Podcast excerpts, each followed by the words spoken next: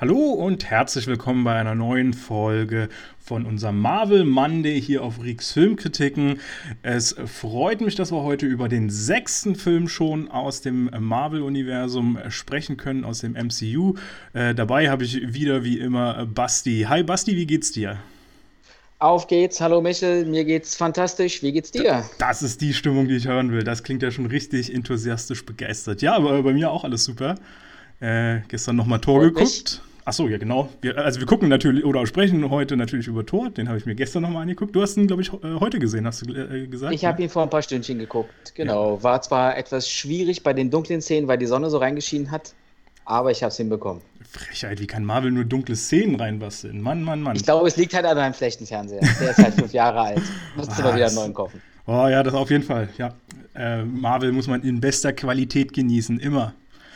Ähm, womit wir tatsächlich auch schon beim, beim Thema sind, weil ich habe nämlich gesehen, dass der erste 3D-Film, der rauskam aus dem Marvel-Universum, also nicht generell erste 3D-Film, aber der im Marvel-Universum. Wusste ich gar nicht. Ja, äh, wusste ich tatsächlich auch nicht, habe ich jetzt auch erst wieder in Erfahrung äh, gebracht. Also haben wir schon mal äh, ein, schönes Thema Bildqualität hier gleich. Aber lass mich mal raten, du hast den wahrscheinlich nicht in 3D geschaut, als er rauskam im Kino. Uh, das weiß ich gar nicht mehr tatsächlich. Ich äh, glaube, also damals habe ich noch viel mehr 3D geguckt, als ich es mittlerweile mache. Ähm, es könnte sein, dass ich ihn auch in 3D gesehen habe. Aber ich kann es jetzt gar nicht genau garantieren. Mir ist gar nicht bewusst gewesen, dass der überhaupt in 3D rauskam. Nee, also so flächendeckend. Ich glaube, die haben dann eher 2D. Ja, ich gehe mal davon aus, dass der auch nicht ganz so groß schon rausgebracht wurde, weil 3D kam da ja erst, weil damit sind wir ja eigentlich schon so ein bisschen dabei. Der kam am 28. April 2011 raus. Und das 3D kam ja mit, mit Avatar so 2009 eigentlich erst. Da haben zwar schon echt viele Kinos umgestellt, aber ja auch noch nicht alle. Und ich könnte mir vorstellen, dass das einfach wirklich auch noch nicht so. Also ich bin mir jetzt gar nicht mehr so ganz sicher, aber ich glaube, das war noch gar nicht so extrem üblich, alles in 3D zu gucken. Ich glaube, das kam zu der Zeit gerade so auf, so extrem. Schade, dass du mir das jetzt erst sagst, weil dann hätte ich mir den vielleicht ausgeborgt in 3D. Das wäre natürlich auch geil gewesen, ja. Im Vorfeld ja, verkackt. ja, aber ich muss sagen, ich hätte mir auch in 3D theoretisch gucken können, müsste mir allerdings endlich mal eine 3D-Brille besorgen. Meine Technik kann es zumindest, aber naja. Dann eben ohne. Äh, und es gibt ich aber. genug, ich kann dir gerne eine, eine geben. Naja, ob die wieder passt, wer weiß. Die ganzen Techniken funktionieren doch alle nicht miteinander. Ähm, Na, eigentlich gibt es doch nur zwei Techniken. Die nee, es mit, gibt vier, äh, glaube ich sogar vier Techniken sogar. Ich weiß nur, bei LG, glaube ich, hast du so eine Shutterbrille dabei, genau. die mit Batterien betrieben wird. Und das andere 3D ist halt das, was im Kino existiert. Genau, genau. Und dann gibt es ja, aber noch zwei, zwei, andere Varianten. Also es gibt ja auch beim 3D äh, dieses, äh, beim, beim Shutter-mäßige ist ja äh, dieses Auf- und Zuklappen quasi, äh, dieses schnelle hintereinander. Und dann gibt es aber auch irgendwie da noch eine andere Variante, wie das 3D äh, äh, visualisiert wird. Irgendwie bin ich jetzt nicht ganz so firm drin. Aber hast du nicht noch eine alte 3D-Brille bei dir rumliegen? Kannst du mal ausprobieren. Ja, die habe ich, aber die funktionieren ja nicht. Also die ganzen die Kinobrillen, funktionieren die funktionieren auf jeden Fall mhm. nicht. Das äh, klappt leider nicht. Ähm, ja, und interessant, auch äh, passend dazu, wenn wir hier schon so bei der, äh, beim Film sind, wie der rausgekommen ist. Es ist auch der letzte Marvel-Film, der in 35 mm rauskam. Sprich noch äh, ah. äh, ohne die moderne digitale Technik, schön auf dem 35 mm Band und, äh, Aber konnte, hätte man theoretisch, beziehungsweise auch praktisch, auf dem 35 mm Band einen 3D-Film machen können? Glaube ich nicht. Der hat so. Das naja, also im Prinzip gab es das ja schon, weil du hast ja, äh, also es sind ja immer nur zwei Bilder, die dann auf verschiedene Varianten projiziert werden. Bloß, dass es eben noch diese 3D-Technik mit diesen blau, nee, mit diesen grünen Rotbrillen oder was das da waren, also diese ganz alte war. Das ist ja uralt. Genau. Der äh, Kelloggs Packung. Also die moderne äh, Technik, die, wie es heutzutage ist, das Real 3D ist ja re relativ üblich. Äh, das würde damit, glaube ich, nicht gehen. Also da musstest du dann schon die digitale Projektion haben. Ähm, mhm. Und der kam ja auch als Digitalfilm raus, wurde aber eben auch noch als 35 mm äh, produziert. Alles, was später folgte im, Marvel-Universum, ähm, wozu ja dann auch, glaube ich, äh, Captain America zählte. wenn ich mich jetzt richtig entsinne, kam der ja nach 2011 erst raus. Ähm, ich habe jetzt das Datum nicht mehr ganz im Kopf. Der müsste dann eigentlich auch schon digital gewesen sein. Äh, ja, 35 mm äh, muss ich dazu sagen, ich bin großer Fan von dieser Technik noch. Äh, ich habe meine ersten Kinojahre damit verbracht, diese Technik noch zu erleben. Äh, und ich finde, das sieht einfach immer noch deutlich besser aus. Also du meintest doch, der kam im November raus, der Tor. Der 2011. kam im, im, April raus. Aber April, April, okay. April. Und ähm, Captain America kam im Juli raus. Im Juli, ah, okay. Also, also bestätigt das quasi deine Aussage. Oder könnte es bestätigen? Theoretisch schon. Monate, also ich meine, ich weiß jetzt tatsächlich später. nicht, ob Captain America quasi vorher produziert wurde, also sprich, ob dieses äh, letzte Marvel-Film in 35 mm sich darauf bezieht, wann der produ produziert wurde oder wann der rauskam. Aber ich glaube, ähm, das Tor, also das Captain America dann schon digital gewesen sein müsste dann.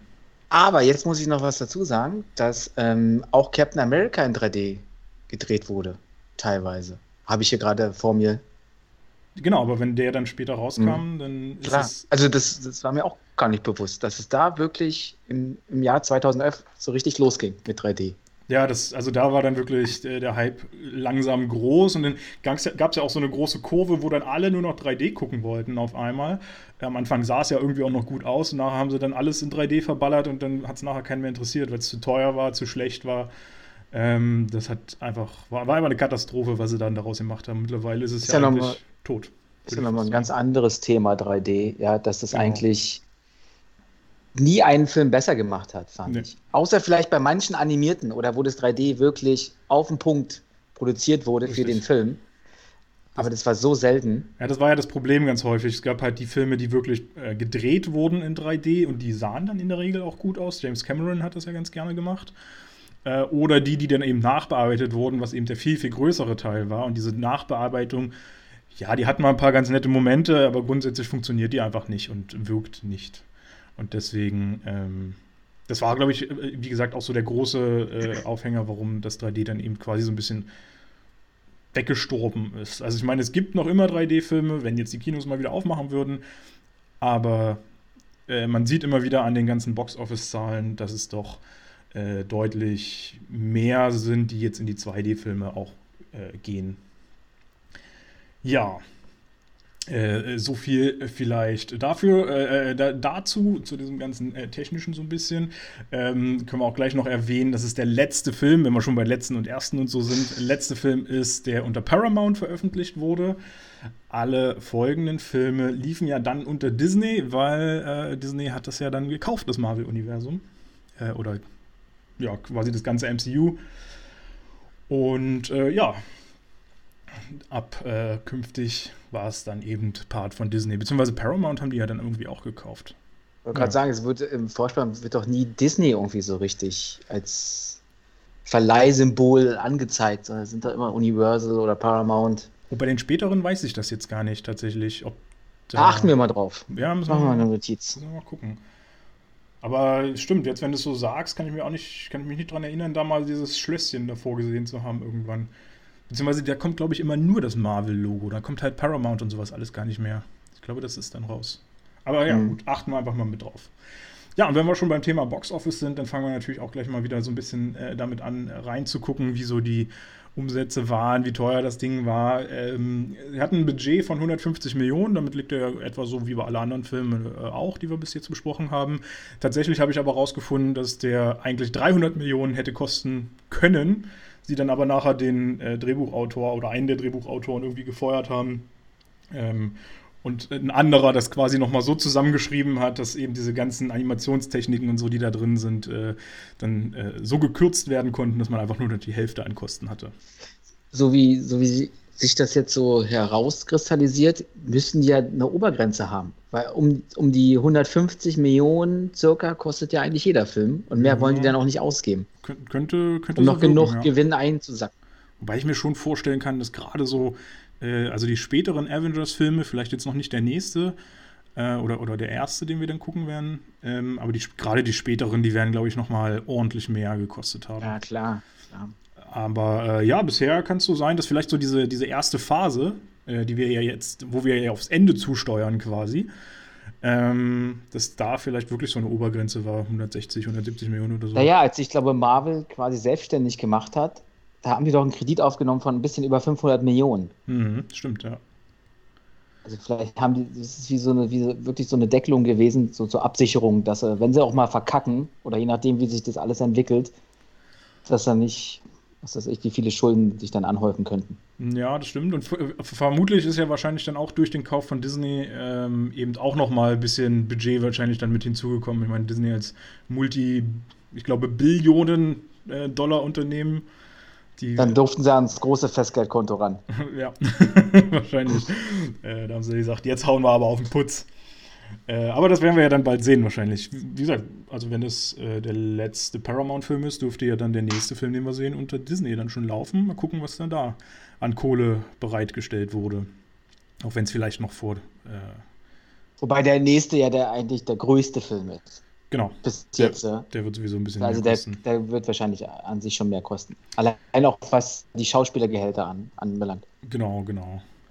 Äh, ja, wie sieht es mit den Einnahmen aus? Im Prinzip äh, auch relativ ähnlich zu dem, was wir schon kennen. Äh, an dem Eröffnungswochenende in den USA 65 Millionen. Äh, insgesamt USA 180 Millionen und äh, weltweit 450 Millionen. Damit schon noch ein bisschen unter Iron Man und all sowas. Ähm, hätte ich jetzt gar nicht mal so gedacht, aber ich glaube, Thor war am Anfang auch gar nicht so beliebt, äh, wenn ich das jetzt so richtig auf dem Schirm habe. Also ich war jetzt zum Beispiel nicht so der große. Also ich kannte mich jetzt auch nicht groß im Marvel-Universum aus. Für mich war Iron Man immer ein Name, von dem hatte ich schon gehört.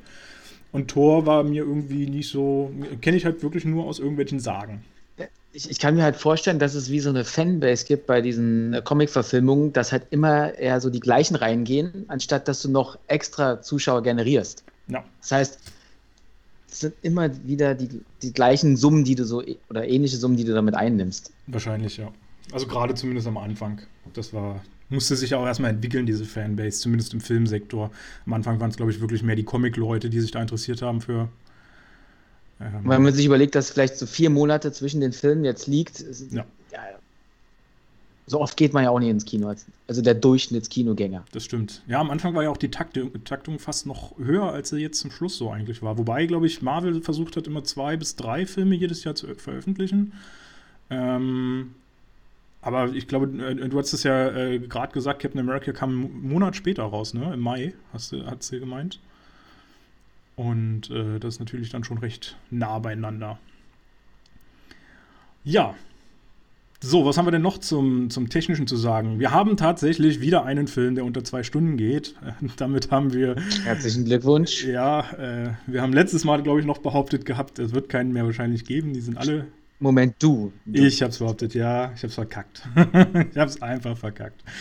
Äh, ja, geht also auch äh, eine Stunde und 55 Minuten ich weiß nicht, ob ich mich nochmal trauen soll zu sagen, wir finden keinen Film mehr, der mach unter mal, zwei Stunden mach, geht. Mach's mal, mach's mal. Okay, wir finden keinen Film mehr, der unter zwei Stunden geht. Aber diesmal wetten wir auch um was. Oh, oh. du willst... Ich dann am Ende des, der, ähm, der Folge bekannt geben, um was es geht. Lass mir noch was einfallen. Oha, das kann ich mir eh nicht leisten. äh, ja, ansonsten äh, auch wieder freigegeben ab 12. Ich glaube, auch da wird sich nie was ändern. Äh, Fiscal 6er werden wir nie finden. Ähm, von daher alles wie immer. Ja, äh, wie sieht's denn aus mit dem Cast oder mit den ganzen Leuten, die so hinter dem äh, ganzen Projekt standen? In der Regie hatten wir Kenneth Brenner. Äh, sagt ihr dir was? Der ist ja eigentlich ein sehr, sehr großer. Nein. ich musste tatsächlich auch einiges nochmal nachgucken. Ich kenne ihn. Ich habe ihn ganz häufig schon irgendwo äh, gehört und jetzt im Nachhinein, nach meiner Recherche, auch äh, mitgekriegt, dass ich ihn auch schon ganz häufig gesehen habe. Aber aus dem Kopf hätte ich es auch nicht gewusst. Äh, er ist unter anderem auch ein fleißiger Schauspieler. Wir haben ihn zuletzt in Tenet sagen, ich kenne ihn eher als, v äh, als, Schauspieler als als Regisseur. Daher. Ja, also er für mich so hat in beiden, schwierig gewesen. beiden schon große Sachen gemacht. Aber zuletzt in, in Tenet gesehen, also als Schauspieler. Mhm. Ähm, mhm. Der ja nun so der größte Film quasi letzte, des, des letzten Jahres war. Äh, ansonsten auch unter anderem zum Beispiel in Harry Potter 2, hier die, die Kammer des Schreckens hieß er. Ähm, da hat er ja, glaube ich, diesen Lockhart gespielt, diesen, diesen Idioten. Ah, den, den, den äh, Lehrer gegen äh, die Verteidigung der Künste. Genau, genau. So. Der, der, der Bösen irgendwie. Ich sage es komplett falsch. Verteidigung gegen die dunklen, dunklen Künste. Künste genau, so richtig. ähm, also wenn ich mich nicht täusche, ich will mich jetzt nicht darauf hundertprozentig festlegen, aber ich glaube, das war Kenneth Brenner. 2002 äh, kam der schon raus. Krass, wie alt der ist. Äh, Dunkirk 2017 war auch mit dabei. Und äh, genau, das waren so seine schauspielerischen äh, Fähigkeiten. Da hat er noch ganz, ganz, ganz viel mehr auch Bekanntes. Äh, als Regisseur war er dann äh, für Mord im Orient Express zum, zum, Beispiel zuständig, 2017. Da hat er dann auch selber mitgespielt. Und sein letzter, ja, ich weiß gar nicht, ob man ihn größeren Film nennen kann, ist Artemis Fowl der auf Disney Plus direkt rauskam letztes Jahr. Ich gehe mal davon aus, den hast du nicht gesehen. Nee, habe ich nicht. Hast du auch alles richtig gemacht, weil der Film ist einfach schrecklich. Äh, versucht mehr zu sein. Ach, irgend, auch irgendein Superhelden-Ding. Also ich glaube, das ah, okay. lehnt auch an irgendeinen an, an, Comics an, wenn ich mich recht entsinne. Ähm, aber ja, irgendwie. Ich kann es dir nicht mal inhaltlich groß zusammenfassen, es ist einfach nicht soll.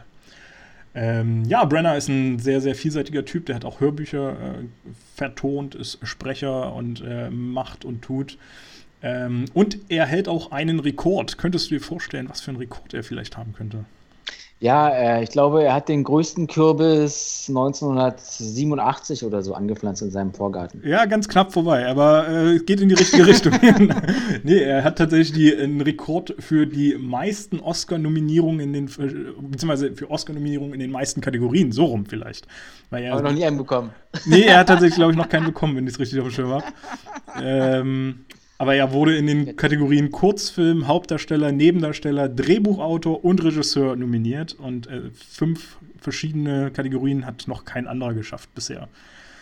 Ähm, mal so als kleine Info nebenbei. Da würde ich lieber in einer Kategorie irgendwie nominiert sein, aber dann den Oscar bekommen. Anstatt das nicht ja.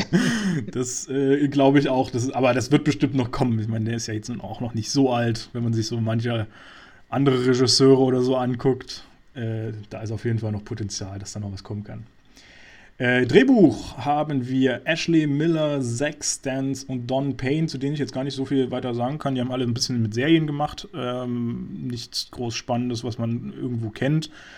Ähm, wir haben auch noch zwei weitere. J. Michael Straczynski. Äh, den könnte man vielleicht kennen. Walker Texas Ranger, die Serie. Oh. Äh, Habe ich damals als Kind irgendwie geliebt. Ich weiß gar nicht warum. War irgendwie witzig. Keine Ahnung warum. Ähm, und Mark, jetzt wird's spannend, Protosevic. Äh, den könnte man schon wieder äh, eher kennen. Der hat äh, unter anderem auch das Drehbuch für I Am Legend 2017 äh, äh, geschrieben. Mit Will Smith in der Hauptrolle. Ist halt, glaube ich, eine Buchverfilmung gewesen. Ich glaube auch. Und ich bin mir nicht sicher, aber ich glaube auch, dass das auch ein Comic quasi direkt ist. Ah, gut. Aber bin ich jetzt auch nicht 100% sicher. Ich fand den aber echt gut, muss ich sagen. Will Smith hat ja dann irgendwo, irgendwann so eine Phase gehabt, wo er nur noch Schrott gedreht hat, aber das I Am Legend gehörte noch zu denen, mhm. die mir schon ein bisschen besser gefallen haben noch. Ähm, ansonsten hat Protosevic auch äh, Oldboy gemacht, allerdings die Neuverfilmung. 2003 kam mir eine Variante, äh, ich glaube südkoreanisch ist der Film ja. Äh, richtig, richtig gut. Also wer die noch nicht gesehen hat, kann ich auf jeden Fall empfehlen. Äh, ziemlich krass gemacht. 2013 kam dann ein US-amerikanisches Remake raus äh, mit Josh Brolin, Samuel. Jackson und Elizabeth Olsen in den Rollen oder in wesentlichen Rollen. Ähm, Habe ich aber noch nicht gesehen tatsächlich. Weiß ich noch nicht, ob das auch empfehlenswert ist.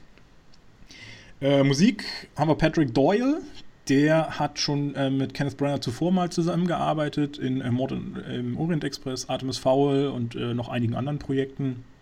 Und ansonsten hat er auch die Musik für Aragon. Das ist tatsächlich ein Film, den ich ganz gerne sehe, auch wenn er sehr kritisiert wird überall. Der ist Anfang 2000er, glaube ich, rausgekommen. Ja, oder, 2006, oder noch früher? 2006. 2006. Mhm.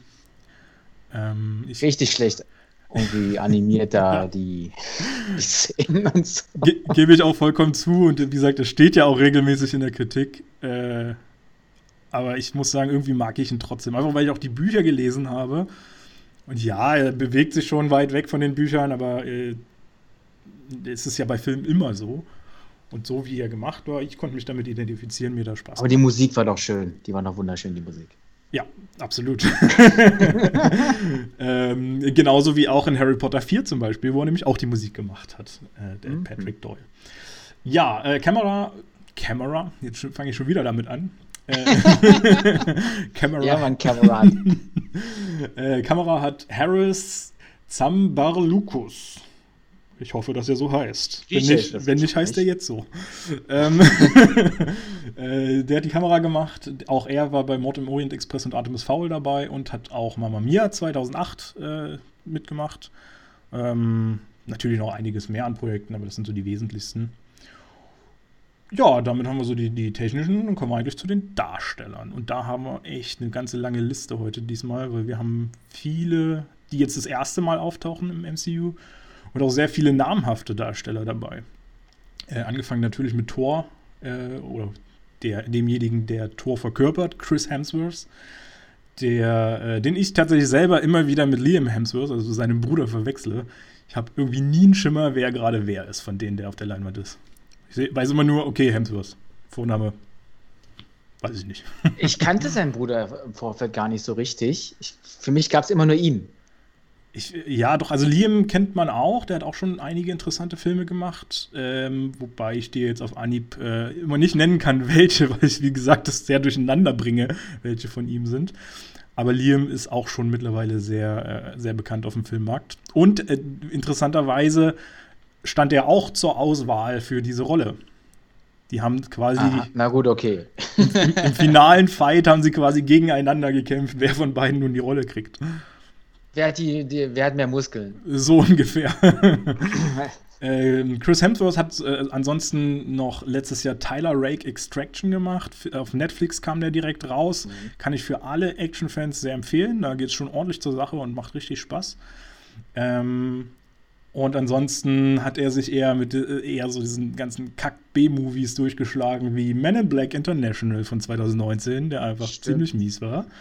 Ghostbusters von 2016, die Frau-Variante, der auch ziemlich mies war. Bad Times at the Air Royale, der war schon ein bisschen besser. 2018 kam der raus. Ähm, wobei seine Rolle ziemlich kacke war da drin. Und ähm, ja, also in diesem Richtung hat er noch eine ganze Menge äh, gemacht. Er hat aber auch schon eine Auszeichnung.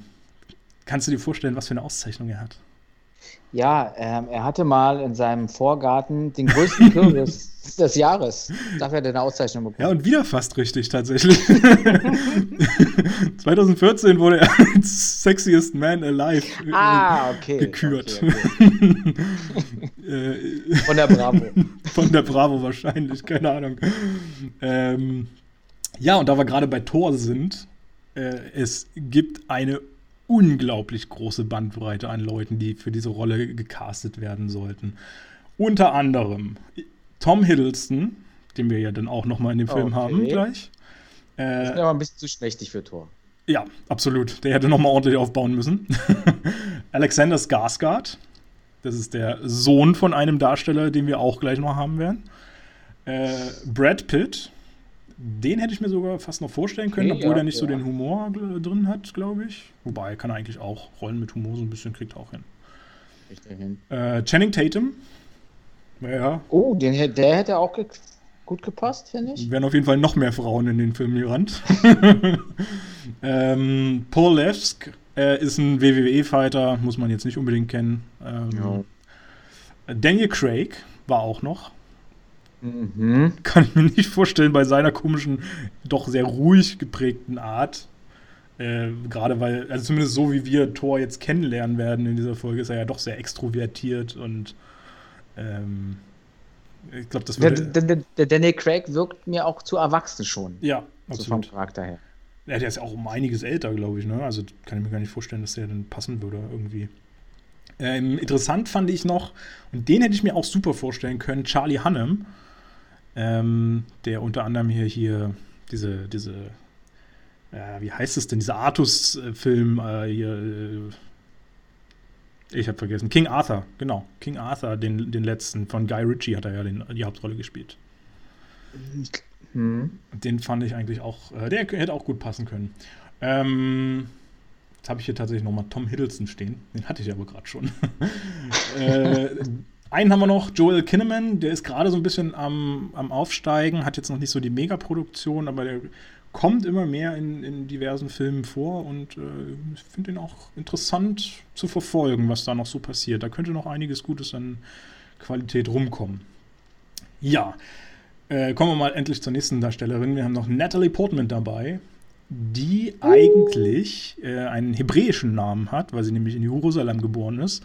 Äh, und sie heißt eigentlich Nita Lee Hirschleck. Sehr schön. Wahnsinn. ähm, ich habe jetzt schon wieder vergessen. ich auch. Ich glaube, das ist auch vollkommen uninteressant. ähm, viel interessanter vielleicht dafür, dass äh, sie mit Leon der Profi ihre Karriere gestartet hat, 1994. Ah. Ist ja da war sie aber noch sehr jung. Ja, ja, sie, sie war ja quasi diese, diese jung, das junge Mädchen, was, äh, wie heißt er denn? Ähm, vergesse immer den, den Hauptdarstellernamen.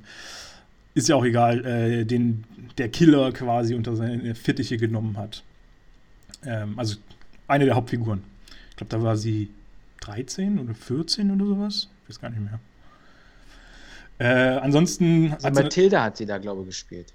Ja, das kann, kann, kann hinkommen, genau. Und ähm, ja, ansonsten hat sie in der neuen Star Wars Trilogie, also nicht in der ganz neuen Star Wars Trilogie, sondern von dieser 2000er, ähm, hat sie mitgewirkt äh, in allen drei Filmen. Black Swan 2010 und so der letzte größere, der, den ich im Kino zumindest gesehen habe, war Vox Lux, äh, den man sich absolut schenken kann. Auch wenn der Anfang echt stark ist. Und der eine gute Chance hat, sich zu entwickeln, haben sie es irgendwie total verkackt. Äh, muss man nicht gesehen haben. Ja, ansonsten Tom Hiddleston äh, als Loki dabei. Äh, auch der hatte äh, Konkurrenten, zwei, zwei, eigentlich zwei wesentliche. Ähm, und einer, der ist, den hätte ich mir auch so richtig irgendwie da drin vorstellen können, auch wenn ich ihn meistens gar nicht so mag. Jim Carrey hatte die Chance ja, der, der, hat ja auch mal ähm, diesen Riddler gespielt in Batman. Stimmt, ja, genau. Das, das, war ja auch so ein verrückter Typ, so ein bisschen schmächtig. Genau. Und ja, das, das, das stimmt. Den kann man sich eigentlich gut vorstellen. Die, also die Marvel oder die Filmproduzenten hatten ihn tatsächlich eher im Kopf wegen die Maske, wo er ja auch so, so eine krass überdrehte Rolle so. hatte. Mhm. Ähm, aber das mit dem Riddler ist natürlich auch sehr, sehr passend. Und äh, ja, den hätte ich mir tatsächlich auch vorstellen können. Auch wenn er halt jetzt in den letzten Jahren total überdreht ist. Ich glaube, der hat ja jetzt auch irgendwie so eine extreme Drogen- und Alkoholphase. Ich weiß gar nicht. Ähm, da war das vielleicht. Äh, der macht die Pandemie zu schaffen. ich glaube, die war schon ein bisschen vorher. Er hat vielleicht die Pandemie ausgelöst damit, keine Ahnung. Du weißt, du weißt ja nicht, von welcher Pandemie ich rede. okay, ja, da, da hast du recht. Äh, und Josh Harnett war auch noch äh, drin, aber ja gut, den, äh, der ist jetzt nicht ganz so ganz so namhaft, da ist Jim Carrey schon äh, interessanter ich, ich gewesen. Muss aber, ich, ich muss aber gestehen, dass ähm, Robert Downey Jr. für Iron Man eine Idealbesetzung ist und ja. genauso finde ich es auch hier für Loki. Stimmt. Das, man, man das, hätte echt keinen besseren finden können. Ich glaube sogar, wenn ich mich richtig erinnere, sollte Loki ja schon viel, viel früher sterben, aber der taucht ja, ja immer mal wieder auf. Richtig. Weil er einfach die Rolle so genial spielt. Das, das habe ich auch mal irgendwann gehört, dass sie ihn schon länger rausschreiben äh, wollten. Aber der hat ja auch ewig trainiert dafür, äh, also auf verschiedensten Ebenen. Also er hatte Capoeira, äh, Capoeira gelernt, um eben so eine Eleganz da zu zeigen. Er hat, hat sich orientiert an verschiedenen Persönlichkeiten, die er so aus dem Leben äh, kennt, unter anderem Hitchcock. Ähm, wo er äh, versucht hat, so Charakterzüge zu imitieren für die Rolle. Und ich finde, das ist ein geniales Geflecht, was er da so zusammen gebastelt hat letztendlich. Ähm, und tatsächlich muss man ja auch sagen, der ist noch gar nicht so lange eigentlich auf dem Filmmarkt präsent. Also äh, Anfang der 2000er oder so hat er sein, seine ersten Filmchen so ein bisschen mit reingebracht. Und erst so ab 2010 kamen dann die größeren Produktionen, unter anderem äh, Midnight in Paris 2011 von Woody Allen. Äh, High Rise, sehr, sehr skurriler Film. Ähm, kann man interessanterweise mal gucken, ist glaube ich auf Netflix oder sowas. Äh, hat irgendwie so eine, so eine ganz, ganz komische Ader. Ähm, die aber irgendwie Spaß macht. Und auch da brilliert er wieder äh, in, in äh, bester Manier. Und auch bei Crimson Peak 2015 so ein bisschen horrormäßig angebandelt. Und äh, ja, funktioniert auch super. Habe ich letztens erst gesehen. Ähm, kann man immer gerne gucken. Äh, ansonsten haben wir noch Anthony Hopkins als Odin. Ähm, da ist interessant. Eine sichere Bank. Eine Absolut. sichere Bank, wenn du wen nimmst. Eben, Anthony Hopkins ist definitiv ein Garant für einen guten Film eigentlich. Ich meine, wenn wir uns die Hannibal Lecter-Filme angucken, allesamt äh, spitzenmäßig, was der da immer äh, gemacht hat. Ansonsten äh, kennen wir ihn noch äh, aus so größeren Produktionen, Mission Impossible und Transformers. Da hat er so ein bisschen seine Action äh, oder, oder Blockbuster-Phase gehabt. Jetzt in der letzten Zeit haut er wieder ein bisschen mehr Arthouse raus mit äh, Die zwei Päpste, der, ich glaube, letztes oder vorletztes Jahr mehrfach Oscar nominiert war. Ähm, da hat er einen der, äh, der Päpste gespielt. Ähm, Habe ich tatsächlich noch nicht gesehen, soll aber ganz interessant sein. Und äh, The Father ist, glaube ich, dies Jahr Golden Globe nominiert. Den hat er, da hat er wohl auch äh, die, eine der Hauptrollen drin gehabt. Ähm, interessant war, dass Stan Lee unbedingt Odin eigentlich spielen wollte. Äh, also dau dauerhaft irgendwie. Aber er sehr, trotzdem sehr glücklich jetzt letztendlich ist mit der Besetzung wohl, dass, dass Hopkins das gemacht hat. Ich hätte mir das auch nicht vorstellen können, weil Stan Lee hat ja irgendwie nie große Rollen gehabt. Auch, also er hat ja auch abseits vom MCU hat er ja auch schon in Filmen mitgewirkt, aber es, auch das waren ja immer alles nur Minirollen. Wenn man sich überlegt, die Rolle von, von Odin jetzt äh, ist auf dem Film runter reduziert, sind es vielleicht zwei Minuten, drei Minuten zu viel. Ist es, ist es ja auch gar nicht. Ja. Das hätte er durchaus machen können. Ja, das stimmt. Vom, vom Prinzip hätte es sogar fast in den Zeitrahmen gepasst, den er sonst auch ausfüllt, ja. Ähm, was ich noch interessant fand, es gab auch einen Schauspieler, der die Rolle abgelehnt hat. Ich habe nicht rausgefunden, warum, weil ich das dämlich finde, wenn man eine Rolle im Marvel-Universum ablehnt. Ähm, aber gut, Mel Gibson wollte die Rolle nicht machen, tatsächlich. War Vielleicht weiß ihm auch zu wenig. Sie hat ihm kann, das nicht zugesagt, weil er dachte, also so eine Mini, Mini, Mini-Rolle kommt, dafür gebe ich mich jetzt aber nicht hin. Das kann natürlich gut sein, ja. Oder er hat einfach zu wenig Kohle gekriegt, wie so der Standard auch überall ist. ähm, ja, wen haben wir noch? Stellan Skarsgård. Wie gesagt, hatten wir vorhin ja den äh, Alexander Skarsgård. Äh, das ist so diese, diese große Skarsgård-Familie äh, aus Schweden, glaube ich, kommen die, wenn ich mich nicht täusche. Ähm, wo, oh. glaube ich, fünf oder sechs Leute Schauspieler sind aus der Familie. Und auch große Schauspieler zum Teil. Ähm, Stalin ist der Vater von insgesamt mittlerweile sieben Kindern, wenn ich das jetzt richtig gesehen habe. Wovon mhm. vier, glaube ich, Schauspieler sind und eine Tochter ist äh, irgendwie Model oder sowas. Ähm, ja, Stan Skarsgård macht auch in so ziemlich allem mit, was irgendwo gerade auf aufs Programm kommt. Mama Mia äh, ist er mit dabei. Äh, einer Stimmt. Einer nach dem anderen. Des, der, der Vorgänger von äh, Hard Powder, der vor zwei Jahren, glaube ich, rauskam.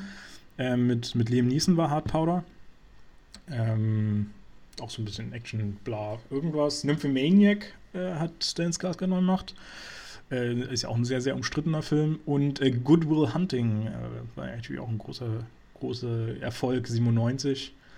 Äh, wobei er da, glaube ich, nur eine Nebenrolle hatte, eine kleinere. Bin mir jetzt gar nicht mehr ganz sicher, was er da genau gemacht hat. Äh, ja, ansonsten äh, vielleicht noch ganz kurz erwähnt, Kat Dennings, ähm, die ist vor allem nur aus Serien bekannt, die hat Darcy Lewis jetzt hier in diesem äh, Film gemacht. Äh, die sehen wir halt jetzt gerade in Wonder Vision, deswegen will ich es unbedingt nochmal erwähnt haben, äh, als, als Forscherin, äh, also mittlerweile Forscherin, muss man ja sagen. Damals war es noch nicht in den ersten Filmen. Ähm, ich habe auch nochmal geguckt, King Lawfrey, also der, der äh, der Bösewicht, den wir in dem Film hier in Tor jetzt noch kennenlernen werden.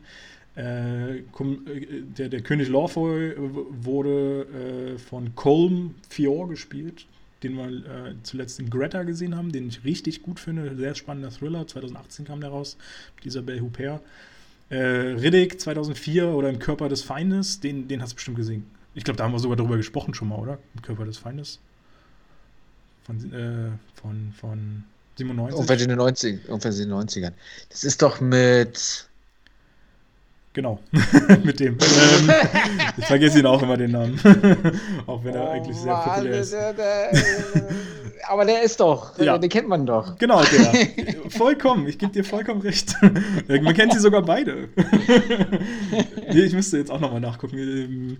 Ähm, äh, dem Schauspieler, der auch Next gemacht hat und der Schauspieler, der die Farbe aus dem All gemacht hat. Und ich habe keine Ahnung, wie der Schauspieler jetzt gerade heißt.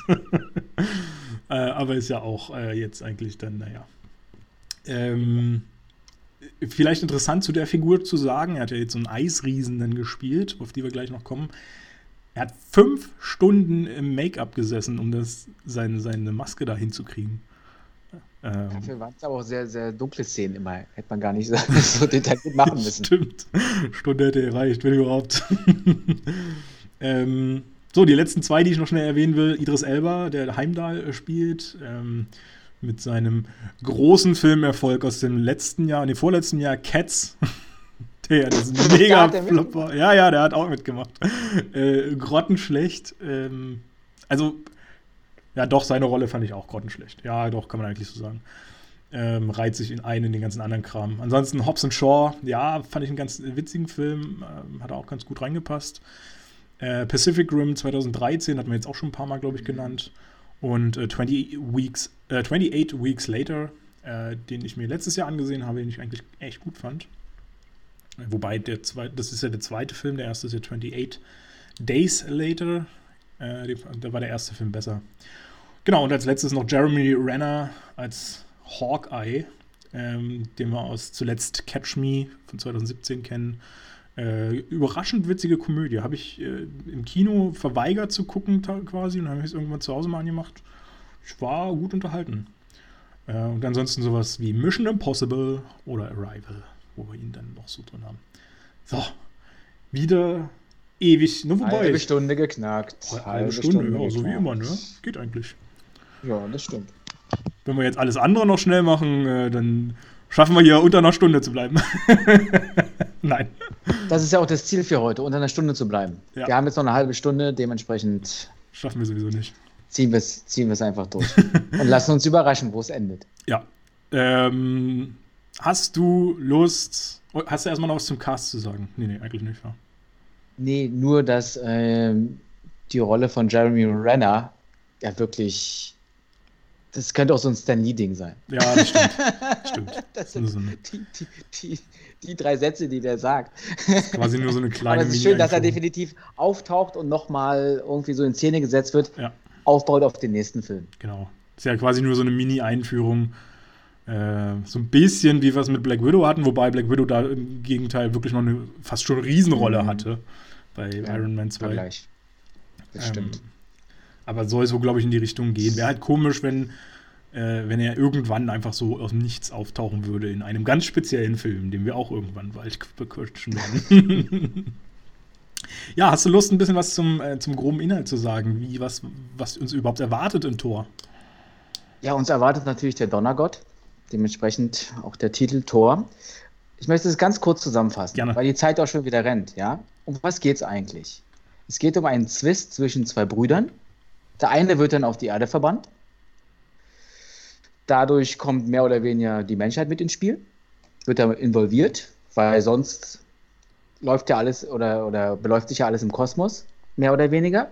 Ja, und worum geht es im Großen und Ganzen? Es geht um die Vormachtstellung im Universum. Wer wird der nächste König von Asgard und damit auch der Hüter der neuen Welten? Ja, ja, kann man so ganz gut zusammenfassen, das stimmt hat so ein bisschen das Thema noch, wie, wie Thor dann zur, zur Erde kam. Äh, kann man auch noch mit so ein bisschen erwähnen. Aber im Prinzip äh, ist, glaube ich, alles wichtig. Da gehen wir ja jetzt rein ins Detail. Ja, ich hoffe nicht zu tief. sonst, sonst äh, quatschen wir hier drei Stunden heute. Nein.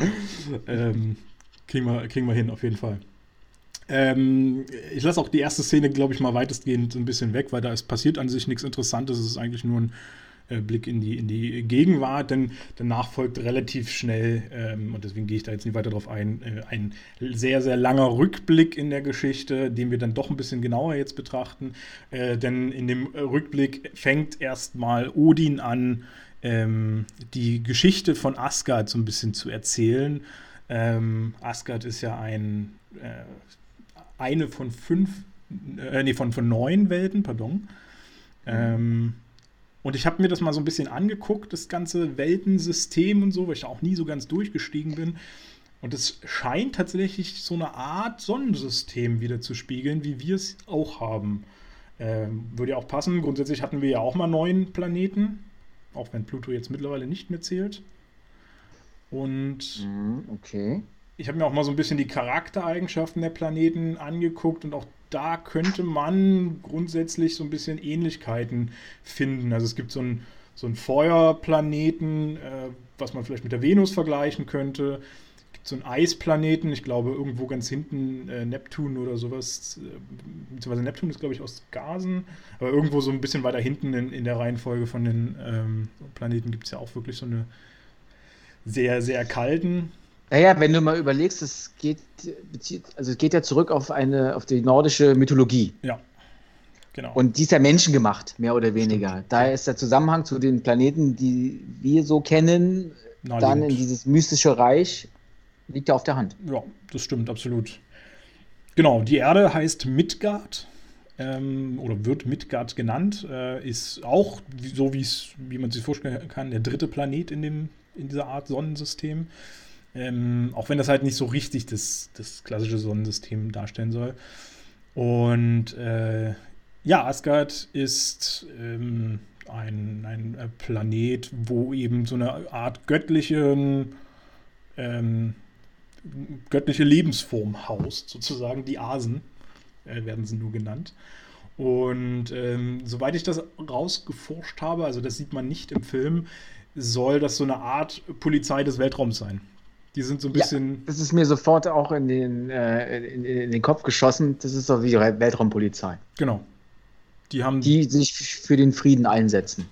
Genau, und fürs genau. Gleichgewicht mehr oder weniger. Haben auch schon einige Kriege wohl in der Vergangenheit ausgefochten. Das hat ja ähm, Odin dann auch nochmal spezialisiert, insbesondere äh, auch auf die Erde bezogen, die schon mal in einer Eiszeit steckte und äh, jetzt wieder durch die Eisriesen, ich habe jetzt den Namen vergessen, wie die genau hießen. Ich glaube, generell. Die haben gar keinen speziellen. Man, man, weiß nur, das sind Eisriesen, die auf Jotunheim irgendwie zu Hause sind, genau. mehr oder weniger. Jotunheim. Auf so einem Planet wie Asgard oder Midgard und das ist quasi diese Kälte. Und der König ist halt dieser Lo-Fi. Oder wie der sich, Lofi. Der sich genau. Lofi. ja, ich habe da mit dem Namen auch immer, also der wird halt komplett anders geschrieben, auch als er äh, ausgesprochen ja. wird eigentlich. ausgesprochen wird, ja. Aber ähm, äh, genau. Und die wollten wohl, so erzählt Odin zumindest, die Erde in eine zweite Eiszeit äh, äh, verwandeln oder, oder, oder bringen, äh, stürzen, sagt man ja auch. Und äh, da haben dann die Asgardianer oder die Asen ähm, eben wieder ihre Polizeirolle raushängen lassen und äh, die, die Welt, die Erde beschützt davor. Weißt du auch, wann das war, der Angriff auf die Erde? Oh nee, das weiß ich nicht. Das war 945 nach Christus. Und ich finde den Zusammenhang zwischen den Eisriesen und einer Eiszeit, wie sie hier auf der Welt ja auch schon etliche mhm. Male passiert ist in den Jahrmillionen, in der wir existieren oder die Erde existiert, finde ich eigentlich ganz äh, eine gute Verbindung, eine gute Verknüpfung. Ja, das stimmt auf jeden Fall. Ähm, Mal sehen, wann, die nächsten, wann, wann das nächste Mal die Eisriesen vorbeikommen. haben wir die nochmal? Weiß ich gar nicht mehr. Nein, Achso, auf unserer Erde. Die nächste Eiszeit ja, ja. Okay, hier. Ja, ja. Ding dong. naja, also ich sag mal so, am Ende des Films kriegen wir ja eine Erklärung, was, wann unsere Eiszeit quasi kommen müsste, sag ich mal. ähm, ja, vielleicht kurz zu Odin. Ähm, er, ich, das, das taucht zwar auch nicht im Film auf, aber angeblich soll es so ein bisschen sein. Odin soll wohl so ein bisschen der Manager des Universums auch sein, was ja auch so ein bisschen passen würde zu dieser Polizeirolle. Ähm, und da habe ich zum Beispiel gefunden, wir haben uns ja bei Captain America gefragt, wo ganz am Anfang in dieser Szene, als Red Skull den Tesseract holt, äh, der ja hinter irgendeiner so mega komischen äh, Geheimtür sein soll, die einfach mit einem Knopfdruck offen war, ähm, wie dieser Tesseract dahin kam. Und es soll wohl so sein, dass Odin den Tesseract auf der Erde versteckt hat. Und, Und das haben wir damals auch schon geklärt gehabt. Hatten wir. Das, hat, das waren das meine du, Worte, die du Ja, das hast du erzählt. Ich entsehne mich. Nur, oh. ich habe was für Besseres jetzt. Oh, jetzt. Als du hier mit deinen alten. Jetzt, mit meinen alten Kamellen. Sachen da, ja, ja. alte Kamellen, ja. Der Angriff der Eisriesen in der Anfangsszene, ja. gleich zu Beginn. Wo war der? Wo spielt der? Wo spielt diese Szene? In, in der Halle der, äh, der, ich weiß gar nicht mehr, wie das, dieser, der, Artefakte quasi. Oder was nee, nee, nee, nee, nee, es spielt es spielt ganz am Anfang, wie, wie die Eisriesen auf der Erde sind, nämlich 965 nach Christus. Das ist auch noch Teil der Geschichte. Okay. Das ist, das ist, das, damit, damit beginnt der Film. Und da treffen halt die Eisriesen auf das Heer von Odin. Ja. Und wo, sind, wo könnten die sein? Da kriegen wir nämlich wieder einen guten Bezug zu Captain America. Na, hau raus. also, es spielt sich ja alles in Norwegen ab. Und zwar in der Nähe von der kleinen Stadt oder von dem Dorf, glaube ich, spreche es jetzt vielleicht nicht ganz richtig aus, Tönsberg. Und in Tönsberg war Red Skull und hat sich den Tesseract aus der, aus der Wand genommen. Und weißt du, was auch an der Wand war? Nee. Bild von Mir war das gar nicht klar. Das war ja so Verschnörkelungen. Mhm. Das war Yggdrasil. Yggdrasil ah, ist der Weltenbaum. Stimmt, und ja, der ja. Weltenbaum genau. ist ja quasi das Universum, was du am Anfang beschrieben hast. Genau, stimmt. Nur das, in zeichnerischer Art und Weise. Das stellt ja und auch. So schließt sich wieder der Kreis. Das stellt ja auch Odin im Verlauf des Films, äh, ich glaube, ganz am, ganz am Anfang stellt er das, glaube ich, auch vor, ne, seinen Kindern. Da, da, sehen wir ja die Szene, wo die, die beiden noch klein sind, äh, Thor mhm. und, ähm, ja. und Loki. Und ich glaube, in der Szene erklärt er denen ja auch die, die Welt und äh, zeigt diesen, diesen Weltenbaum. Wobei ich sagen muss, das Ganze mit diesem äh, Weltenbaum, das habe ich immer nie so ganz äh, verstanden. Das erklärt jetzt, wie gesagt, Odin eigentlich, aber das sieht irgendwie so ein bisschen äh, seltsam aus, diese Struktur. Also er bastelt ja die Planeten da an so verschiedene Stellen und zeichnet da drum diesen Baum, was dann eben auch wie ein Baum aussieht. Aber so grundsätzlich hat das irgendwie für mich keine Struktur wie jetzt unser Sonnensystem oder so. Ich habe nie so ganz verstanden, wie die Planeten da angeordnet sind und, und wo da jetzt ein tieferer Sinn drin steckt oder so. Keine Ahnung. Und jetzt weißt es. Und jetzt weiß was es. damit auf sich hat. Was, war, was halt noch wichtig zu erwähnen wäre, weil bei, bei dieser Schlacht, dass äh, Odin mehr oder weniger gewinnt, einen Waffenstillstand aushandelt und zur Sicherheit dem Eiskönig, diesen Lofi, seine ultimative Waffe wegnimmt. Und das nennt sich im Film Urne. Seine ja. Urne ihn wegnimmt und ihn dadurch irgendwie auch von seiner Stärke beraubt und ihn ermächtigt. Genau, du meintest eben äh, schon mal zu mir äh, oder äh, vorhin, dass äh, diese, diese Urne quasi so ein, so ein Machtinstrument sein soll, wie es eben viel, viel, viele verschiedene Charaktere ja auch im Marvel-Universum haben. So ein bisschen äh, wie Thors Hammer, den wir ja dann auch gleich noch ein bisschen kennenlernen werden, äh, Odins Zepter und auch in, in, wie gesagt, diversen anderen Filmen. Ähm, Captain America hat ja mehr oder weniger auch mit seinem Schild so eine Art Machtinstrument für, mhm, für sich selbst. Genau. Ähm, und dass das so ein bisschen da seine Kraft auch herrührt. Äh, wobei das ja mehr auch nur eine Theorie ist. Ne? Wir haben es ja beide jetzt nicht rausgekriegt, wie das genau ist. Aber ich glaube, so kann man das schon verstehen. Also würde ich das. Das äh, kommt ganz gut hin. Ähm, ja, genau. Und dann kommen wir eigentlich zur äh, Krönungsszene, weil du, also da waren wir ja schon mal vor, vor gefühlt einer halben Stunde eigentlich bei dem Thema, äh, dass eben so ein Angriff dort äh, stattgefunden hat und der fand während einer Krönungszeremonie statt, wobei das, glaube ich, gar nicht so genau rauskommt aus dem Film. Es kommt nur der Eindruck drauf, äh, äh, daraus, äh, insbesondere weil auch Odin eben so ein paar heroische Worte sagt. Im Prinzip gibt wohl oder will Odin wohl seine Macht abgeben und äh, die eben an äh, Thor überlassen. Wobei vorher schon mal gesagt wurde, dass halt nie so richtig äh, erst oder lange Zeit nicht klar war, wer denn wirklich Thronfolger werden soll. Jetzt auf einmal ist es quasi sicher Thor. Ich weiß gar nicht, hatten die das nochmal erwähnt, warum jetzt äh, ähm, äh, Loki keine Chance hatte? Ich glaube, das kam, das kam eigentlich am Anfang, oder? Ich, ich glaube, weil das ja auch alles gar nicht beleuchtet wird, dass mehr oder weniger der Stellvertreter, mehr oder weniger von Odin, der früher die Kriege geführt hat, für Frieden gesorgt hat, jetzt Thor ist. Stimmt. Der quasi der oberste Streitherr, der, der, der, der, der, na, wie sagt man, der Streitmacht, mehr oder weniger, von, von, von Odin und sich daher dann auch wahrscheinlich als der geeignetere von beiden für, für, den, für den Thron eignet. Vermutlich, ja. Und er hat ja auch eine, eine Waffe der Macht quasi. Ähm, eine, sehr interessante, weil ich meine, überall haben alle Helden immer irgendwelche Schwerter oder, naja, Laserkanonen haben jetzt Helden nicht unbedingt, aber ir irgendwelche komischen heroischen Kriegswaffen, während äh, Thor tatsächlich nur einen Hammer besitzt. Ist ja schon ein bisschen ungewöhnlich tatsächlich, wobei das ja auch in der Mythologie äh, immer so drin vorkommt. Und äh, der Hammer hat einen Namen, er heißt Mjölnir. Ähm, klingt ziemlich äh, seltsam, ich hoffe, ich habe ihn richtig ausgesprochen. Ähm, und das ist altnordisch, äh, also der, der Begriff ist ein altnordischer Begriff und steht für Mühle. Warum auch immer. naja, weil der kann den doch auch ähm, so rumwirbeln, wie so eine Ja. So Mühlenblätter an der Mühle, dadurch dann auch äh, Sturm entfachen oder ein Tornado. Ja, Vielleicht daher. Ja. Ist mir trotzdem aber, aber, hast, aber, aber das Symbol auf dem Hammer sieht das schon so ein bisschen aus wie, wie so eine Stimmt. Art Kön könnte so Mühlen. ein bisschen Aber es ist trotzdem irgendwie, keine Ahnung, wie man von Mühle. Aber gut, man nennt ja Sachen einfach auch nach irgendwas. Vielleicht hatte man keinen besseren Namen, ich weiß es nicht, keine Ahnung. Äh, interessant ist vielleicht dann aber eher noch, was dieser Hammer kann oder, oder ist, äh, viel eher. Ähm, der Hammer ist, äh, kann man glaube glaub ich jetzt schon sagen, unglaublich schwer. Äh, sprich, ihn kann eigentlich keiner so richtig heben außer Thor. Und äh, das liegt daran, das sagt er mehr oder weniger auch mal irgendwann, beziehungsweise Odin sagt das, glaube ich, dass er aus einem sterbenden äh, Stern geschmiedet wurde. Mhm. Und das ist tatsächlich auch wissenschaftlich sogar erklärbar grundlegend, auch wenn das natürlich nicht umsetzbar bisher ist, wer weiß, vielleicht kriegen wir irgendwann auch so einen Hammer.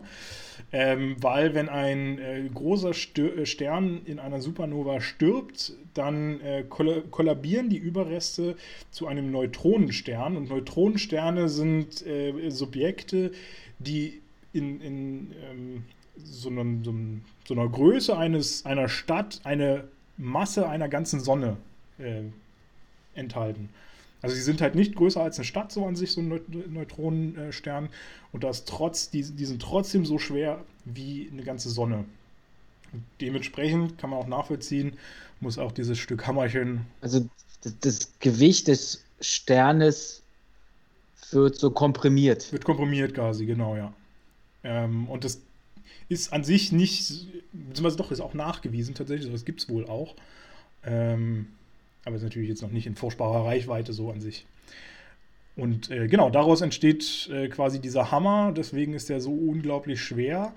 Ähm, warum ihn jetzt ausgerechnet Tor halten kann, kam aber nie so richtig raus, auch wenn es ja ein, eine Art ähm, oder, oder später nochmal einen Moment gibt, wo Odin eine gewisse äh, Macht ausübt auf diesen äh, Stern, ich, äh, auf diesen, diesen Hammer. Ich glaube, dass ähm, Odin das möglich macht, dass er den Hammer überhaupt tragen kann. Tor. Auch, auch vorher dass er schon. quasi. Mhm. Das, das, das, naja, bevor. Sie sind ja dann groß geworden, genau, Erwachsene. Genau, genau. Und dann hat Odin wahrscheinlich Thor die Macht gegeben, dass er den Hammer tragen kann. Mhm. Weil er kann ihm ja auch die Macht wieder Richtig. Ent, ent, entreißen. Genau, dazu kommen wir nämlich dann gleich. Ähm, genau. Äh, genau, während dieses, dieser Krönungszeremonie werden die dann halt auf einmal unterbrochen, weil im, in den heiligen Hallen ganz unten werden ähm, Art oder wird eingebrochen und wird versucht, ein Artefakt zu stehlen. Da kommen nämlich dann eben diese Eisriesen. Ähm, sind nicht viele, drei, vier, fünf, sechs, sieben, keine Ahnung, wie viele es waren. Ähm, drei Stück. Drei, ja, stimmt, genau, drei waren es, ja. Ähm, die kommen dann in diese Hallen und versuchen, ihr Artefakt zurückzuerobern, womit sie quasi die Macht von Lorfi wieder ähm, oder, oder sein, sein Machtsymbol, sein, sein Machtgegenstand herkriegen. Und da lernen wir äh, ein, ein sehr interessantes, ja, Person kann man nicht sagen, weil es ist ja keine Person, aber ein Subjekt kennen, den Destroyer, der die Hallen schützt vor Feinden und ich muss sagen, ich finde ja diesen Destroyer, der sieht echt super aus. Das ist genau mein Ding, so wie sie den gestaltet haben. Äh, das ist ja eigentlich wie so ein Ritter gemacht. Ja. Nur in modern. mit zusätzlichen Fähigkeiten. Der kann so schießen wie Superman mit seinen Augen. Ja. Laserstrahlen aus seinem Gesicht. Kann, kann man so sagen. Äh, und der zerstört alles. genau, übermächtig natürlich. Ähm, und äh, ja. Er ist ja der Hüter der Schatzkammer sozusagen oder der Waffenkammer. Kann man im Prinzip Destroyer. so sagen. Ich weiß gar nicht, ob es eine, nee, Waffenkammer ist es, glaube ich, gar nicht. Glaube ich wirklich eine Schatzkammer, weil wir sehen irgendwann auch, ich weiß gar nicht, ob das in der Anfangsszene dann schon war, äh, ein Schwenk dadurch, wo wir so verschiedene mhm. Gegenstände auch äh, zu Gesicht bekommen. Ich habe jetzt. Aber vielleicht sind das ja Waffen. Vielleicht sind das ja auch nur, also keine Waffen im klassischen Sinne von einem Schwert, sondern von mächtigen Waffen, die man wie die Urne auch benutzen kann. Also ja. Also Schatzkammer, Waffenkammer finde ich schon. Ja, ist relativ ähnlich. Das stimmt schon in, in Ordnung, Fall. dass man das so sagen darf. Ja, also grundsätzlich stimmt's, weil wir sehen dann nämlich zum Beispiel auch einen Handschuh, der äh, später irgendwann mal große Relevanz noch kriegen wird. ist mir gar nicht aufgefallen. Ja, der ist war. auch ganz kurz. Ähm, da haben tatsächlich die Macher dann auch irgendwann Probleme bekommen äh, mit der Geschichte, weil der eben eigentlich auf der äh, dort existiert. Und ich glaube, in Tor 3 ist es dann, mussten sie sich was einfallen lassen, äh, wie sie das Ganze dann die Geschichte sich zusammenbasteln, damit es trotzdem noch funktioniert und erklärbar ist. Aber da kommen wir dann, glaube ich, dazu. Wenn okay, ich, ich merke mir das auf alle Fälle mal mit dem Hammer. Genau, genau. Äh, mit, dem, mit, dem, mit, dem, mit dem Handschuh. Mit dem Handschuh. Das ist der Hammer, dass du das mit, mit dem Handschuh merkst. um das einfach mal so festzuhalten. Da hast du den Nagel auf den Kopf getroffen. ja, genau. Oh Gott, das Niveau sinkt und sinkt. ähm, ja, und äh, natürlich äh, rennen die dann da auch zu Hilfe und bla und ähm, im Prinzip resultiert das Ganze darin, dass sich in Thor eine äh, große Wut erstmal auch aufbaut, weil er zum einen natürlich auch die, ähm, die Krönungszeremonie unterbrochen wurde. Es wurde jetzt auch nicht nachgeholt dann. Ähm, und zum anderen eben Feinde in das Königreich äh, gelangt sind, wie auch immer. Und eben äh, ein, ein Artefakt stehlen wollten, weshalb Thor den eigentlich den, den Entschluss recht schnell fasst, den Lorfi zur Rede zu stellen und äh, rauszukriegen, wie zum einen die überhaupt äh, es geschafft haben, an einer ganz wichtigen vorbei, äh, Figur vorbeizukommen, äh, auf die wir gleich kommen, und zum anderen ähm, ja, warum, warum sie das da gemacht haben und so. Also er will das quasi erkunden und äh, ein bisschen Rache üben, oder? Naja, Rache üben trifft schon eher. Er will eigentlich aus seiner Gefühlslage heraus irgendwie in den Krieg schon ziehen gegen die. Kann man. Weil, weil, weil, es, weil es ist ja die Unverschämtheit schlechthin, dass die es schaffen, bis dort vorzudringen. Und das ist ja ein Fauxpas, ohne seinesgleichen. Weil die Frage wäre halt, deswegen bin ich mir jetzt ein bisschen unsicher gewesen in der Wortwahl, was wäre gewesen, wenn jetzt Lorfi das hätte wirklich auflösen können? Wie, sind die, wie die da hingekommen sind, warum sie es gemacht haben oder sowas? Hätte Thor besinnt reagiert oder wäre quasi das äh, genauso äh, ausgeartet, wie es jetzt letztendlich dann äh, in diesem Fall auch ist. Ähm, genau, aber um Auf jeden Fall zeigt sich, zeigen sich ja da ein paar äh, nicht so schöne Charakterzüge von Thor. Absolut. Der eigentlich, wenn du ein König bist, musst du ja irgendwie auch im Gleichgewicht sein mit dir selber, auch mit der ganzen Welt um dich herum. Und in dem Moment war es gar nicht. Richtig. Es war so einseitig, dass er irgendwie nicht nur Rache üben wollte, sondern irgendwie musste da was raus aus ihm. Es war wie so, ja. wie so ein Jugendlicher, der auf einmal angepisst war und dann genau. äh, hat, hat, er sich provoziert gefühlt und muss, muss, muss irgendwie aggressiv dagegen vorgehen. Ja, ja, ist ja auf, auf jeden das Fall. Das erkennt ja auch Odin dann in dem Moment. Ja. Also sehr, sehr, sehr temperament, temperam, oh, temperamentvoll, das schwerste Wort heute. Mann, unfassbar. ähm, äh, sehr temperamentvoll und ähm, versucht wirklich äh, diese, diese Emotion, die er im ersten Moment hat, gleich irgendwo äh, auszulassen. Kann die nicht bündeln, kann die nicht äh, so ein bisschen kontrollieren. Er lässt es ja auch an seinen besten Freunden so ein bisschen aus. Äh, wo, nee, wobei, das kam später dann nochmal ein bisschen intensiver, glaube ich. Ähm, wo, wo er dann mit den äh, Freunden streitet. Und aber auf jeden ja, das Fall. kommt unmittelbar danach. Er wird von Uli zurechtgewiesen: genau. Alter, zügel dich mal, bleib mal ruhig. Wir, wir machen jetzt hier nicht weiter und wir haben doch alles gelöst. Genau. Sie haben es doch nicht geschafft und jetzt gehen wir zum Tagesgeschäft über. Und da ist er halt nicht, nicht einverstanden. Genau. Und, und trifft sich ja dann mit seinen Freunden. Ja. Genau. Also sie sind halt äh, zusammen dann äh, hingereist, nämlich nach äh, Jotunheim hieß es. Äh, wer ist da hingereist? Einmal Loki, dann Thor und vier seiner Freunde. Der eine davon ist Sif, das weiß ich. Die anderen habe ich jetzt alle nicht so auf dem Frigga, Fandral und Hogun. Es gibt, Vollstack es gibt Vollstack, ja. Fandral und Hogun. Genau, Frigga war noch wer anders, ja. Stimmt. Und, und eigentlich Ladies Sith, mehr Lady oder weniger. Hast du, genau, da hast du, hast du vollkommen recht. Ähm, und dafür müssen sie aber an wem vorbei? An wem müssen sie denn vorbei? Und wie schaffen sie das? An Heimdall müssen sie vorbei. Heimdall. Gespielt von Idris Elba hatten wir ja schon. Genau. Und Heimdall ist quasi so ein bisschen der Weltenbewacher, kann, kann man vielleicht so äh, nennen. Er äh, hat quasi den Schlüssel, um auf verschiedene Planeten reisen zu können oder in verschiedene Naja, der ist, der, ist, der ist eher der Wächter von Asgard. Der beschützt Asgard, sorgt dafür, genau. wer rein und wer, wer rauskommt. Genau.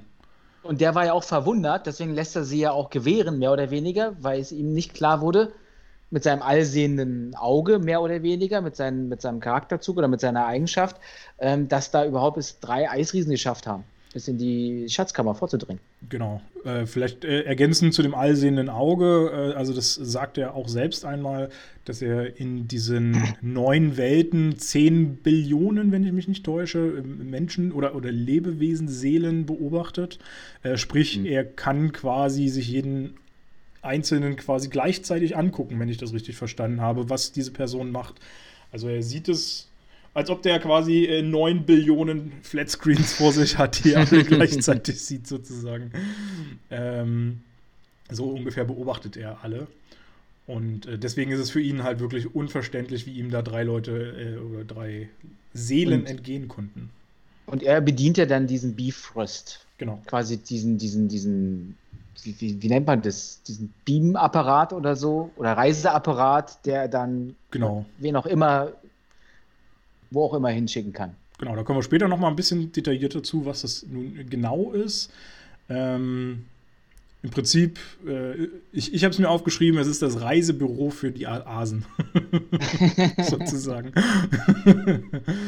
ähm, Aber was man vielleicht auch noch im Vorfeld erwähnen müsste, dass ähm, Thor ja von Odin zurechtgewiesen wurde, dann irgendwie in sich so ein bisschen grummelt und dann noch überlegt, gehe ich jetzt dahin, gehe ich nicht hin, eigentlich hat ja mein Vater gesagt, mach's nicht. Und dann triggert ihn ja Loki so ein bisschen an. Stimmt, ja. Loki ist ja mal ein sehr, sehr entscheidender Faktor. Das ist ja schon sehr verdächtig, so sehr verdächtig, ja. dass Loki dann auf einmal so sagt, na komm, mach's doch und äh, ist drauf geschissen. Richtig. Aber man muss dazu sagen, wir haben sagt. auch noch nicht viel Charakterlichkeit zu dem Zeitpunkt von beiden Figuren kennengelernt, wobei ich immer wieder auch äh, sagen muss, Marvel schafft es irgendwie auf besondere Weise und damit haben sie, finde ich, DC extrem was voraus, in wirklich kurzen Zeitspannen ähm, eine Persönlichkeit äh, zu charakterisieren und darzustellen, ohne das jetzt quasi äh, einfach aufzuzählen oder so.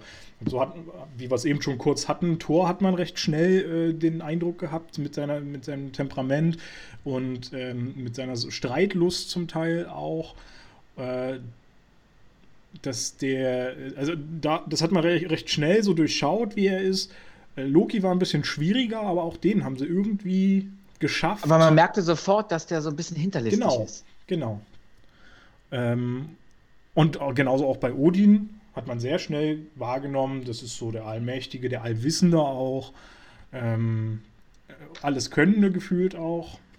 Und äh, ja, also finde ich krass, krass, wie Marvel das schafft. DC versagt da auf ganzer Linie, wie, äh, wie ich das immer so ansehe. Genau. So, sie äh, reisen zum Jotun, nach Jotunheim. Äh, die sechs Leute sind es ja. Sechs? Sechs, ja. Mhm. Äh, stellen Lorfi zur Rede, wollen aus ihm rausquetschen, wie er es geschafft hat, die Leute da äh, einzuschleusen. Und äh, Lorfi scheint gar keine richtige Ahnung so zu haben. Zumindest will er es nicht preisgeben. Ähm, ich glaube, später erfahren wir dann erst, dass das irgendwie, dass er das gar nicht so wirklich äh, wusste, wie das äh, möglich war.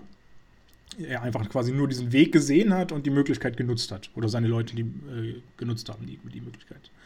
Also er war eigentlich gar nicht so auf Stress aus. Genau.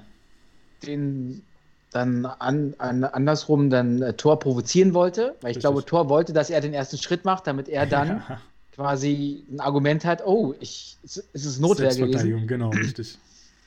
Aber ähm, dieser Lofi sagt ja auch noch etwas Entscheidendes, ihr müsst mal in euren eigenen Reihen aufpassen, ja. weil es kommt jetzt nicht von mir hier, sondern ähm, irgendwas anderes ist da in Asgard zugange. Genau. Macht mal eure Augen auf. Genau, und dann kommt ja eigentlich auch der Moment schon, wo Thor ähm, oder die ganze Bande eigentlich abziehen will, weil äh, Lofi ja auch gesagt hatte, dass sie das dass sie sich quasi besser so ein bisschen verziehen sollen, dass man das doch, äh, ja, friedlich sagt er jetzt nicht, aber man das vielleicht doch einfach dabei belassen soll oder keine Ahnung. Ähm, und da kommt noch so, so ein entscheidendes Ding von Lorfi. Ich kann es jetzt gar nicht mehr genau rezitieren, wie er das gesagt hat. Ähm, Hat er so ein mickriger Gott? Nee, irgendwas hat er doch gesagt. Der hat Prinzessin gesagt. Prinzessin, geh, genau. Geh mal, geh mal nach Hause, Prinzessin. Ja, stimmt. Und das hat natürlich Thor wieder extrem getriggert. Äh, kam auch gleich von, den, von einem der Kumpanen. Ähm, ich glaube, von Loki kam das oder so. Loki meinte, der, oh, hättest du das mal nicht gesagt. Äh, jetzt geht's ab. Ich glaube, der hat nur gesagt, dumm oder sowas. Ja. Also ganz ja. kurz gefasst, und, und das mag ich in diesen, diesen Dialogszenen, die da so waren. Also in, in, kleinen Stichworten haben die so viel quasi erzählt in dem Moment. Dieses Dumm, was da einfach kam, äh, war klar, jetzt geht's richtig zur Sache. Äh, und es ging auch richtig zur Sache. Ich fand, das war ein richtig cooler Fight, der dann da folgte. Ähm, wo natürlich die Asgardianer, die Asen, äh, bewiesen haben, dass sie ordentlich Power haben, insbesondere Thor. Da hat er uns dann mal präsentiert, was sein Hammer alles drauf hat, von sonst wohin fliegen und alles Mögliche zerstören, bis hin zum Wedeln, Wuchteln, was weiß ich. Wobei ich auch sagen muss, man merkt auch wieder diese Selbstverliebtheit, diese Arroganz, stimmt, ja.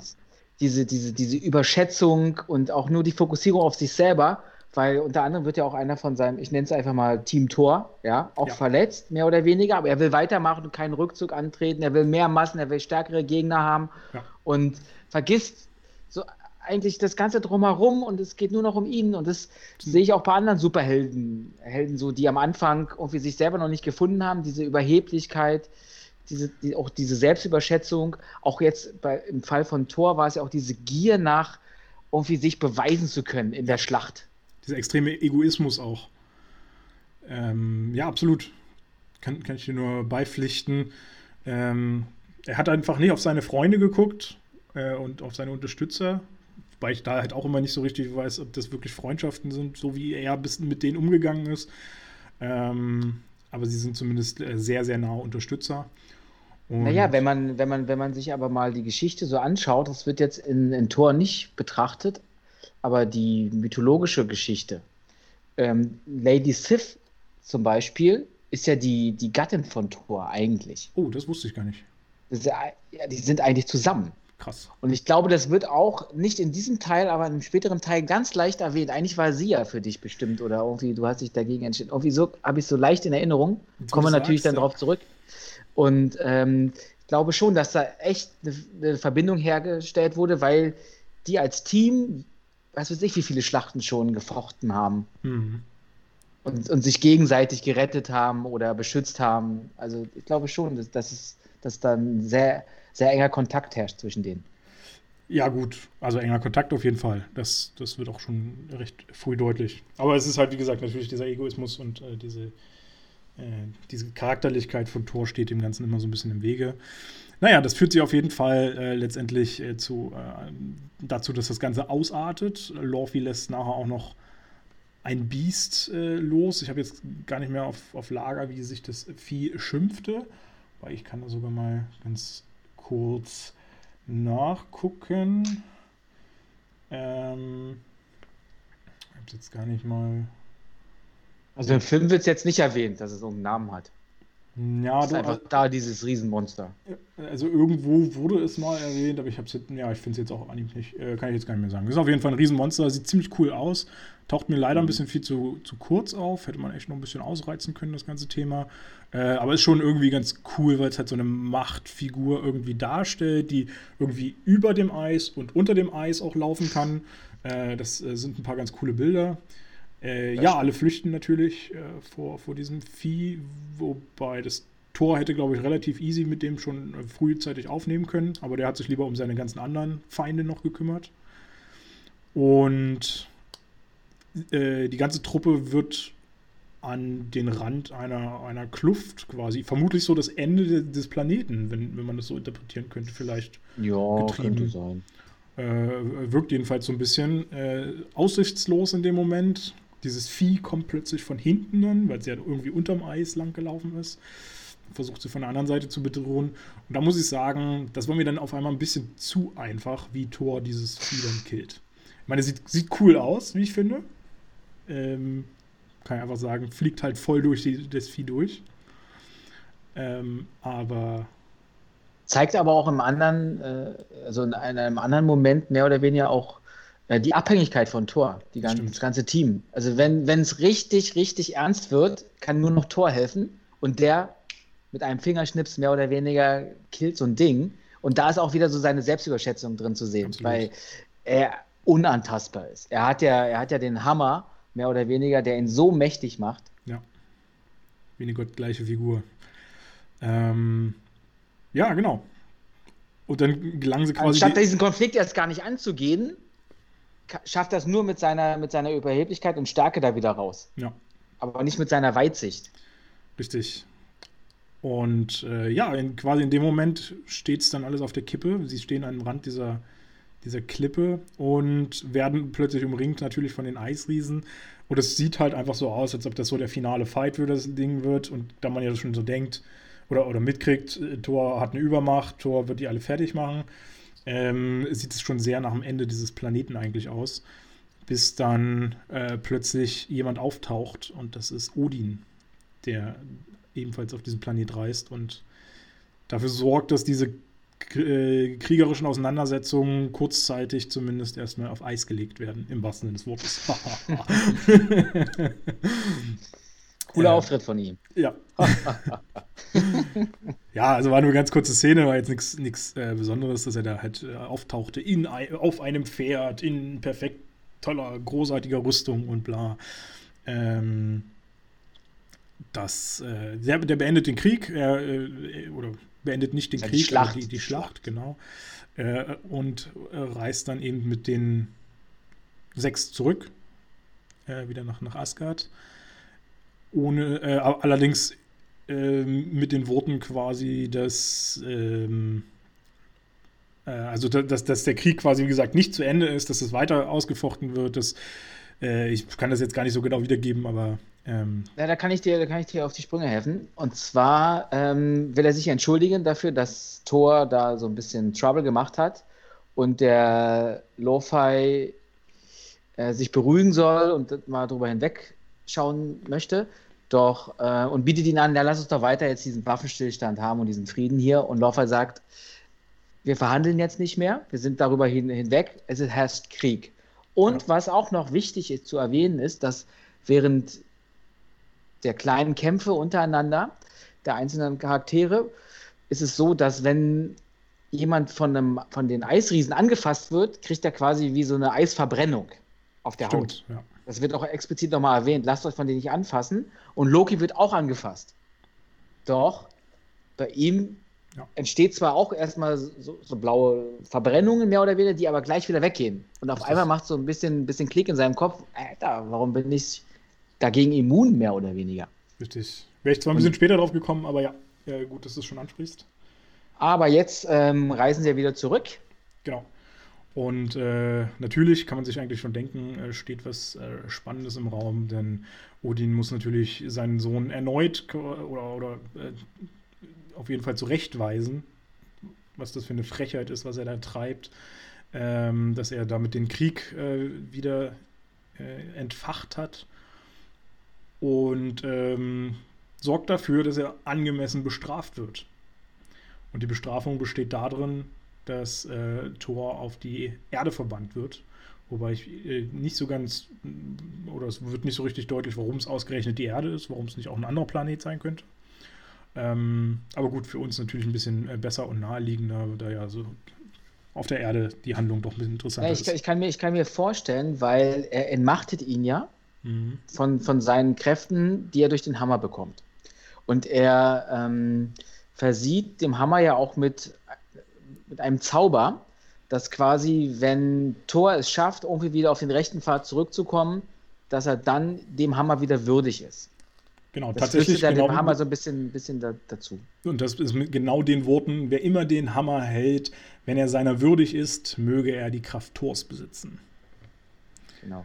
Und ich kann mir vorstellen, dass, ähm, um, um auf diesen Pfad der Tugend wieder sich zu beweisen, hat er, hat er hat Odin Thor auf die, auf, auf die Erde geschickt, weil die Menschen an sich ja aus wahrscheinlich aus Sicht des Göttervaters und, und des Universums relativ schwach besetzt sind, wenn ja. es da Tr Trouble geben sollte von oben und, und das Tor da am ehesten wieder es schafft, sich irgendwie selbst zu finden.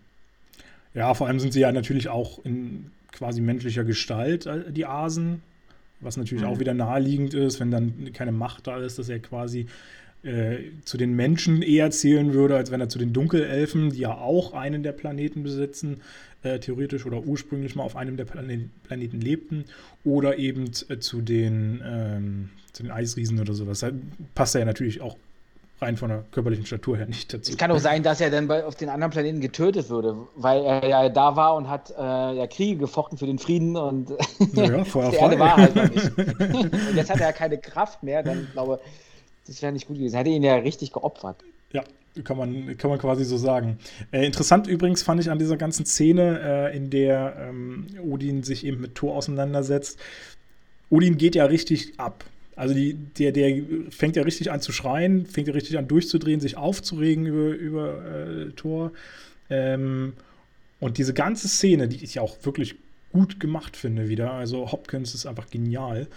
Ähm, diese ganze Szene wurde komplett improvisiert. Äh, also da gab es kein Text, äh, Textskript dafür ähm, sondern das wurde direkt von, äh, vom Regisseur Kenneth Brenner gesagt, dass, das, dass er das irgendwie improvisieren soll. Und ich finde, das hat er großartig gemacht. Und ich habe irgendwo auch mal gelesen, dass echt Loki und äh, Thor, also die beiden Darsteller natürlich davon, ähm, richtig beeindruckt waren, was er da auf einmal, Ja.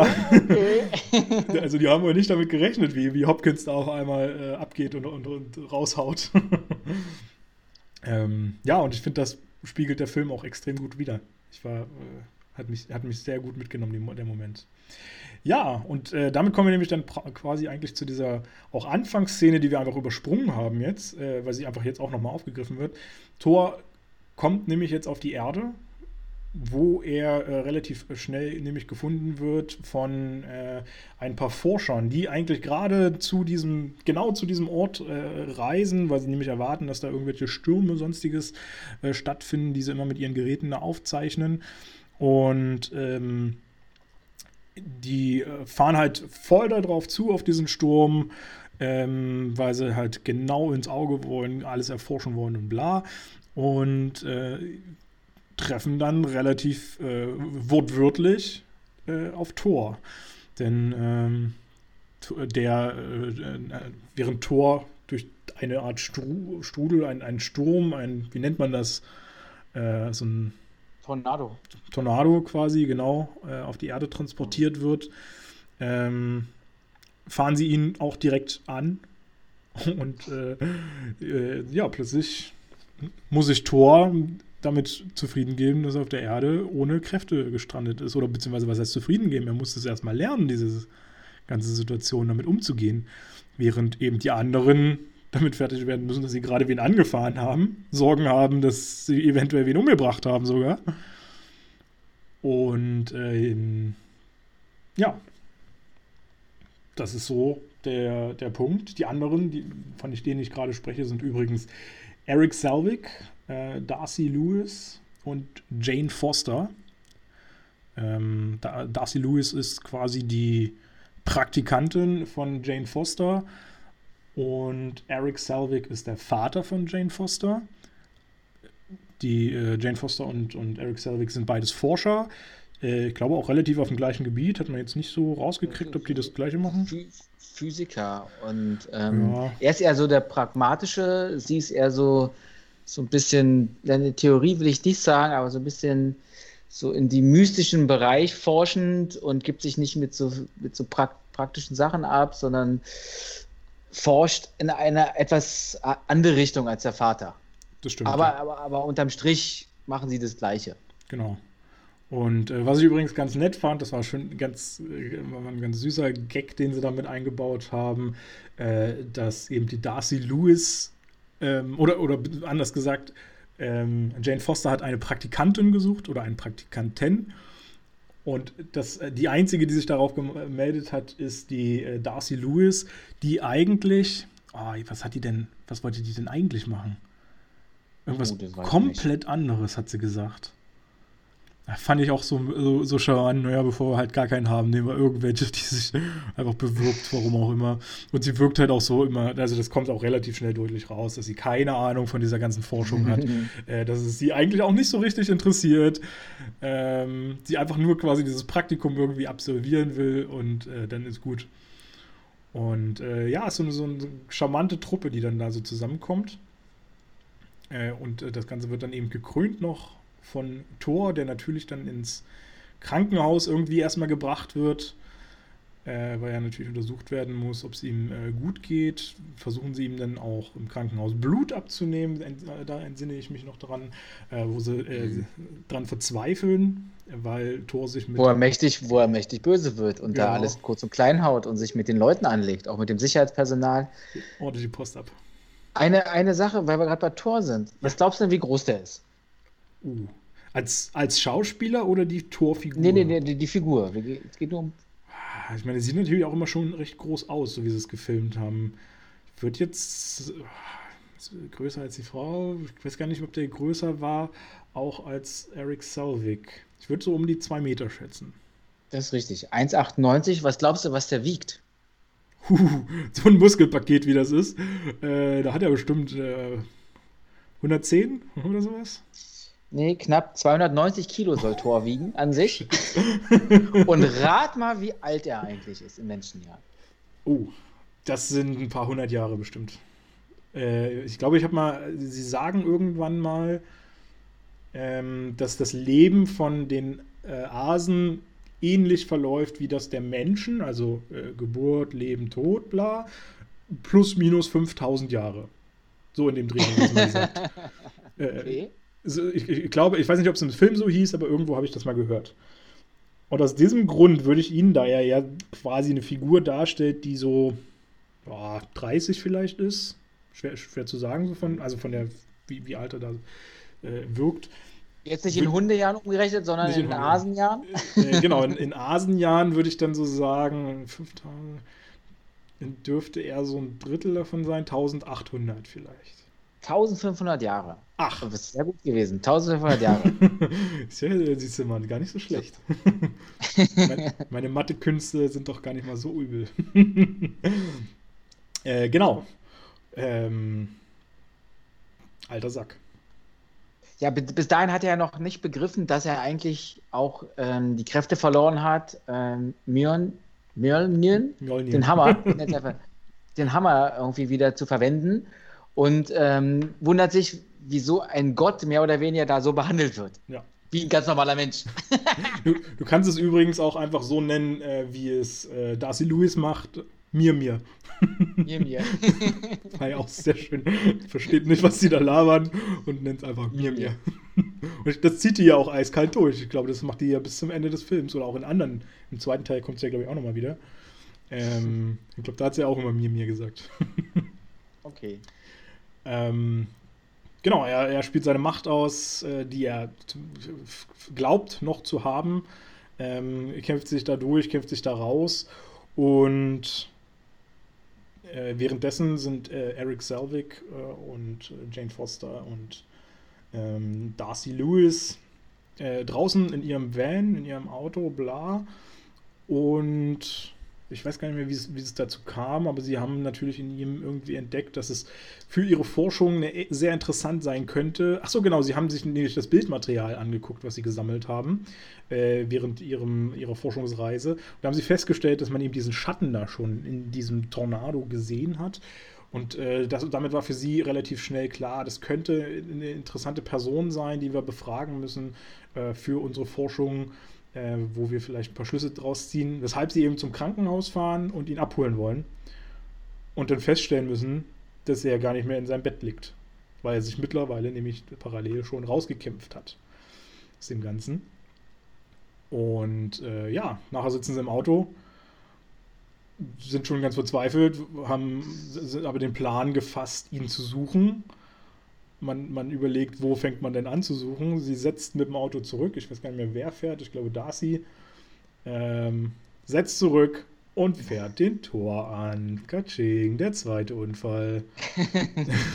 das sind die. Fra oh nein, ich will, nicht, dass ich jetzt mit Klischees raushaue. Ich hätte jetzt fast gesagt, Frau am Steuer, das wird teuer.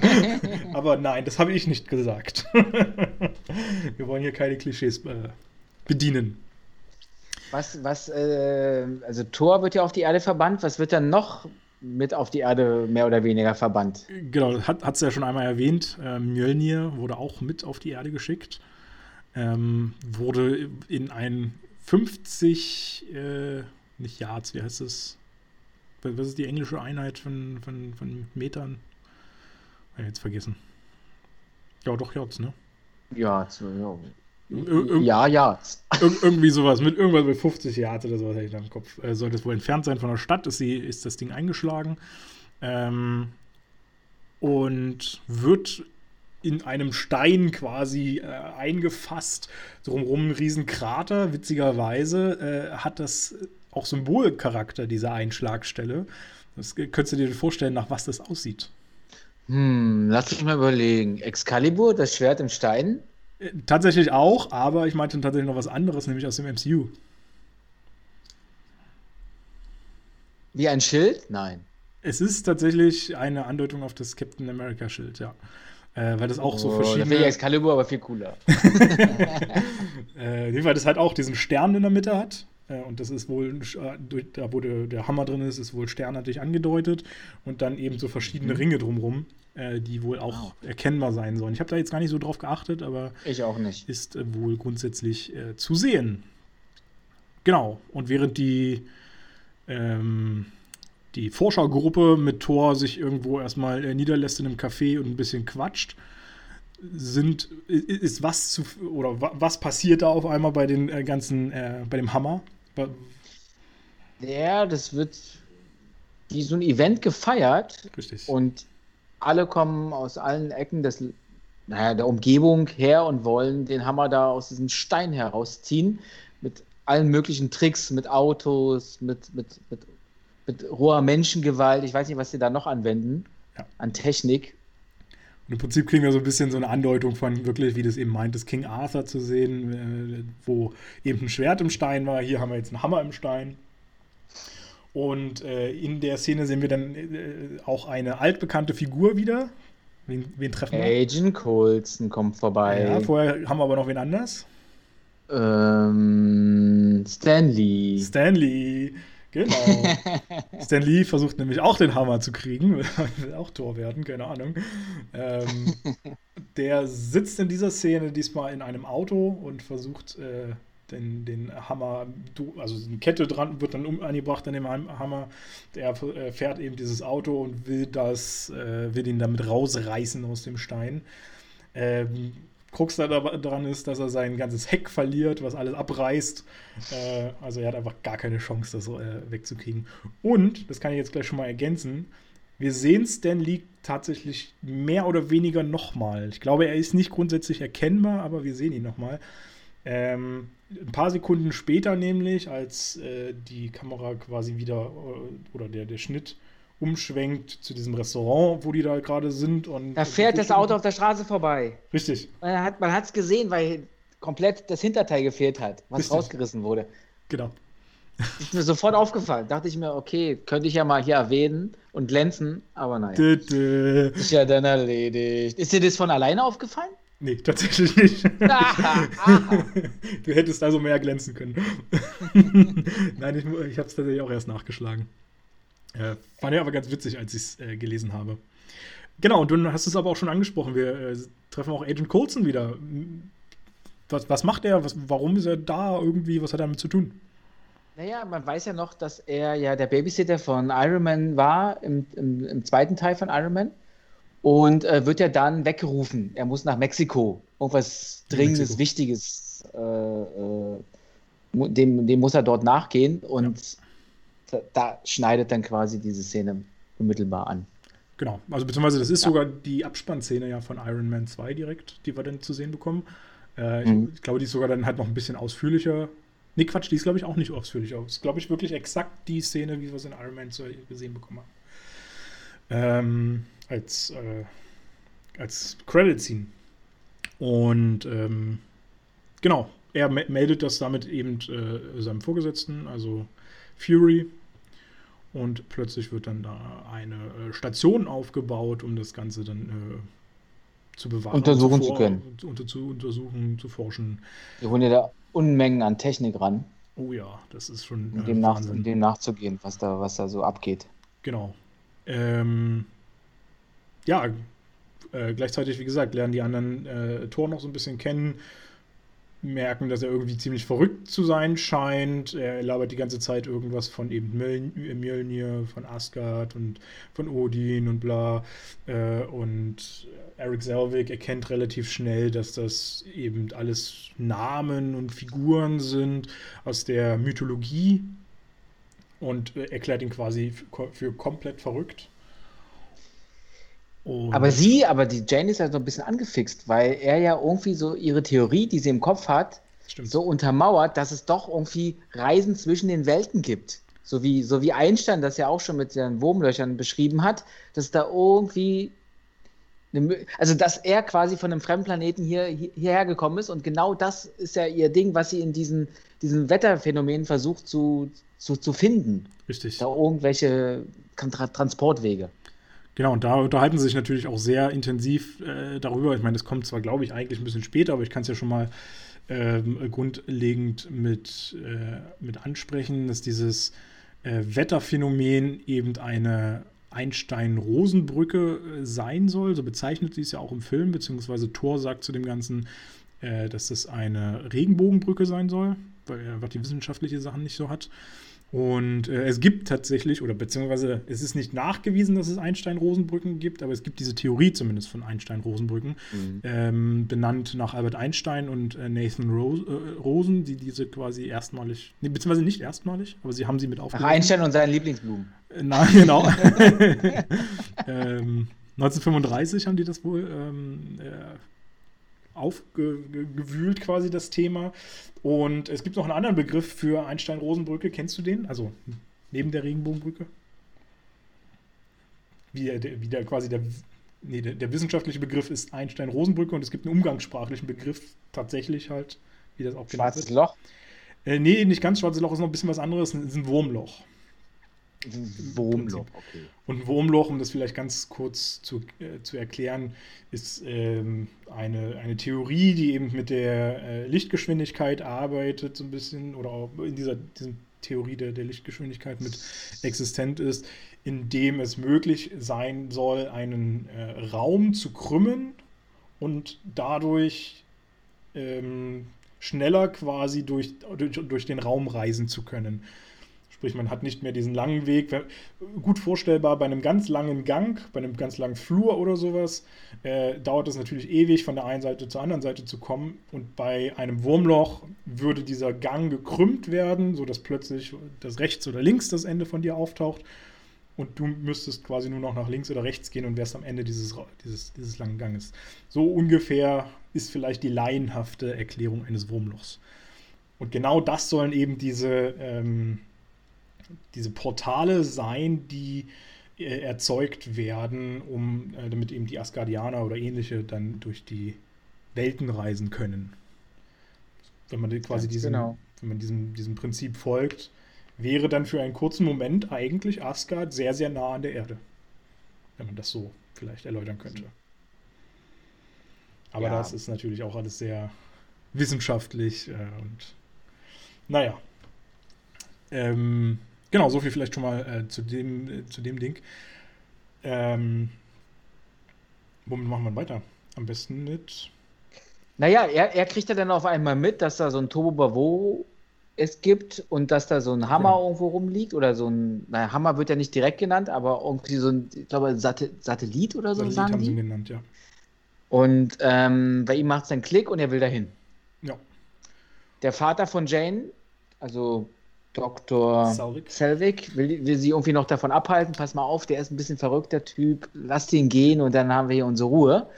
Und ähm, sie lässt sie dann auch kurz überreden. In, dann wollen sie zu ihrem Labor zurück. Dann bemerken sie, dass Shield mehr oder weniger dort schon alles sich geschnappt hat und ähm, mitnimmt, will es untersuchen. Quasi ihre ganzen wissenschaftlichen Grundlagen sind von heute auf morgen weg Genau. Und ähm, in dem Moment denkt sie sich, ich habe ja jetzt nichts mehr zu verlieren. Ich vertraue mich jetzt wieder Thor an und ähm, wir fahren mal dahin zu seinem, also zu dem Satelliten. Zu, also zu dem Hammer in dem Fall. Und man muss auch dazu sagen, sie scheint ja sehr begeistert zu sein von ihm. sie, sie äh, ein, ein so schöner, starker Mann, der auch noch so viel Wissen hat, was sie nutzen kann. Das kann ja nur anziehend sein. ähm, ja, genau. Du hast es im Prinzip ganz gut zusammengefasst. Und äh, relativ gleichzeitig passiert auch noch äh, ganz woanders etwas, denn in Asgard äh, geht es natürlich auch das Leben irgendwie weiter. Und ähm, Loki äh, reist noch einmal auch zurück zu den, zu den Eisriesen und, und kommt in, äh, in, in, Dialog mit Lorfi. Ich glaube, da erfährt Lorfi ja dann auch, dass Loki die, äh, die Stelle war, die ähm, quasi den Weg bereitet hat, damit seine Untertanen da rein äh, können in die äh, heiligen Artefakthallen. Und äh, zusammen basteln sie sich quasi ein, eine Art Plan, äh, wie er eben de, den Eisriesen die Möglichkeit bieten will, wieder äh, zu, einer, zu einer Macht zu, zurückzukommen. Ja, du vergisst vorher aber noch, dass ähm, nachdem Thor verbannt wurde auf die Erde, stellt sich Loki Odin und äh, quetscht ihn erstmal aus, was hat es dann mit mir hier auf sich? wo, wo komme ich her? Ich, ich fühle mich gar nicht so, weil er nämlich erkennt, er geht nämlich auch in die Schatzkammer runter, fest diesen, diese Urne an und merkt, dass, der, dass die ihm gar nichts anhaben kann, beziehungsweise vielleicht, dass er sie sogar kontrollieren kann oder so. Mhm. Das, das, merkt man nicht. Auf jeden Fall ähm, stellt er dann relativ schnell fest, er ist, muss auch so ein Eistyp sein. Ja. Und dann ähm, wird die Geschichte ja von Odin aufgeklärt. Pass mal auf, damals beim Krieg habe ich dich gefunden. Du bist eigentlich der Sohn des Königs, des mhm. Eiskönigs von Lo-Fi. Und ähm, ich habe dich aber nicht aufgenommen, um irgendwie einen Plan zu verfolgen, was Loki mir unterstellt, dass du mich ja nur mitgenommen hast, irgendwie als Symbol für die Zukunft und sonst irgendwas und du mich eigentlich gar nicht als Sohn betrachtest. Aber dem ist Odin so nicht und weil er sich dann halt so schmerzvoll daran erinnert führt, wie Loki sich vielleicht jetzt in dem Moment fühlen muss oder, oder was, er an, was er Loki angetan hat, indem er ihm ja die Wahrheit von Anfang an ähm, nicht gesagt hat, äh, bricht er halt zusammen und ähm, gerät in diesen Odin-Schlaf, was Stimmt, auch immer das sein genau. soll. Ja, wird jetzt auch gar nicht weiter äh, erläutert, wobei das so eine Art ähm, ähm, Ohnmachts zu, zu, sein ja. scheint quasi, also eine dauerhafte äh, oder, oder, vielleicht kann man es auch eher äh, erklären mit einer, ähm, oh, wie, wie heißt denn das? Ja, ich weiß gerade, wenn du im Bett liegst und irgendwie, ja, ja, manchmal genau. kommst du ja in so einen Zustand, Genau. Wenn du schwer verletzt bist oder sowas, dann machen die dich ja auch irgendwie so.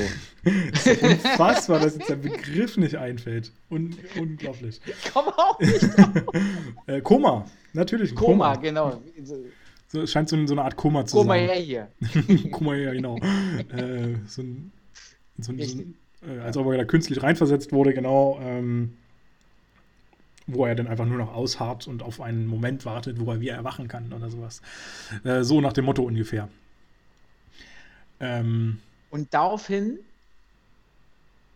ich weiß nicht, du hast es nämlich gerade schon gesagt, dass er ja zu den Eisriesen, genau. äh, also auf den, äh, nach Jonenheim reist, das ist, glaube ich, ein bisschen später, weil quasi diese Reise begibt, bei dieser Reise begibt er sich erst auf die Erde, um nochmal Tor zu treffen. Und dann ja. reist er im Anschluss dahin, aber so ähnlich ist es ja. Weil nämlich, da machen wir jetzt weiter, Thor ist ja auf dem Weg zu seinem Hammer.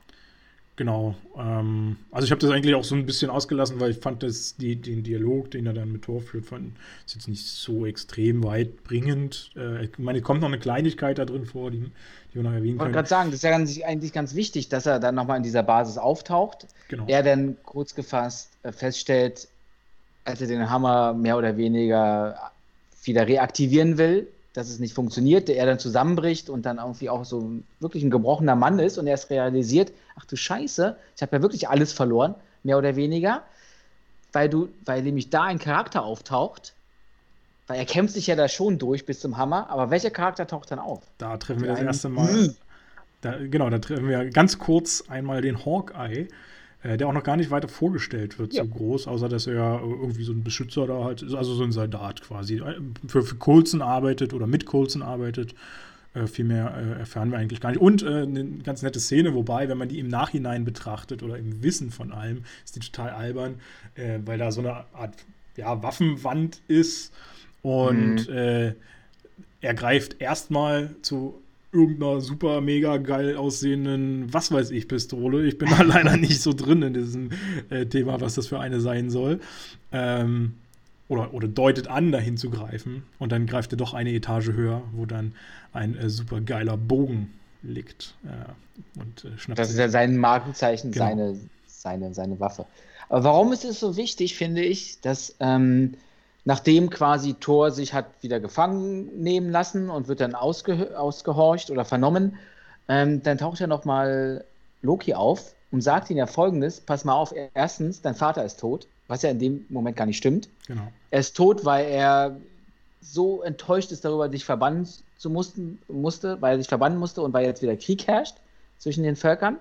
Und im Übrigen äh, kannst du nicht zurückkommen, weil deine Mutti das unbedingt nicht will, weil wir gerade ja wieder geschafft haben, den Krieg eventuell dadurch abzu, abzumildern, mehr oder weniger, oder wieder einen Waffenstillstand hinzubekommen, wenn du in der Verbannung bleibst für immer und ewig. Ja. Und daraufhin nimmt es dieses Tor so zu Herzen und merkt einfach, scheiße, ich habe so viel Scheiße gebaut und es liegt alles an mir und alles bricht irgendwie gefühlt in ihm zusammen. Man, man und Loki denkt sich so, yes. Man sollte da vielleicht auch noch erwähnen zu, dass äh, Loki das ihm auch erzählt, weil er eben äh, momentan halt der Nachfolgekönig ist. Solange Odin äh, im, im Odinstab liegt und Thor eben verbannt ist, äh, tritt er natürlich die Nachfolge an und, und, die Regentschaft an und hat damit eben die Macht, alles auch zu bestimmen und äh, sagt halt auch relativ eindeutig, dass sein, also Thor bittet ihn ja, dass er äh, ihn begnadigen soll, dass er ihn wieder zurückholen soll und da sagt er aber auch relativ eindeutig, äh, dass das äh, nicht seine erste Entscheidung sein kann, den letzten Befehl mhm. des ehemaligen Königs direkt wieder zu widerrufen. Äh, wobei man das aus aktuell politischer Sicht natürlich auch so sehen kann. äh, denn alle möglichen Sachen, die ein Donald Trump beschlossen hat, wurden auch quasi im ersten Atemzug des neuen Präsidenten sofort widerrufen. aber, aber, er dachte ja auch nur, dass er ein König wäre. Ja. Trump. Er war ja nie König. Deswegen konnte man es auch da zurücknehmen. Warte mal, wer dachte, dass er nur König war? Loki meinst du? Nee, ähm, Trump dachte, dass er Ach, eigentlich Trump. König ist. Und dass so. quasi sein Nachfolger ja, ja. dann das nicht so wie auf Loki-Manieren machen darf. Aber Ach, er war so, okay. ja eigentlich gar kein König. Ja. Er war nur der Präsident. so was Unbedeutendes, braucht kein Mensch. ähm, genau. Ja, also aus dem Aspekt hast du natürlich vollkommen recht. Das ist schon auch eine wichtige Szene. Und äh, gut, das Charakterisieren habe ich jetzt auch gar nicht so mehr auf dem Schirm gehabt. Aber ja, auch das äh, macht natürlich was mit Thor äh, lässt ihn nachdenken, lässt ihn überlegen, äh, wie er denn äh, nun weiter vorgeht. Was ich noch interessant fand in der Szene ist, ähm, ich habe die ganze Zeit auf dieses ganze, äh, diesen Komplex geguckt, wo, wo, sie da eben gefangen, oder nicht wo er gefangen ist, aber wo er festgehalten äh, wurde, wo er versucht einzubrechen, um eben auch seinen Hammer zu holen. Ähm, und das hat mich irgendwie, das kam mir irgendwie so, ich weiß nicht, bekannt vor. Oder irgendwas habe ich da drin gesehen. Und kannst du dir vorstellen, das hat ja so eine ganz spezielle Form irgendwie, wie diese Windungen der Gänge und so da angelegt sind. Kannst du dir vorstellen, was das sein soll?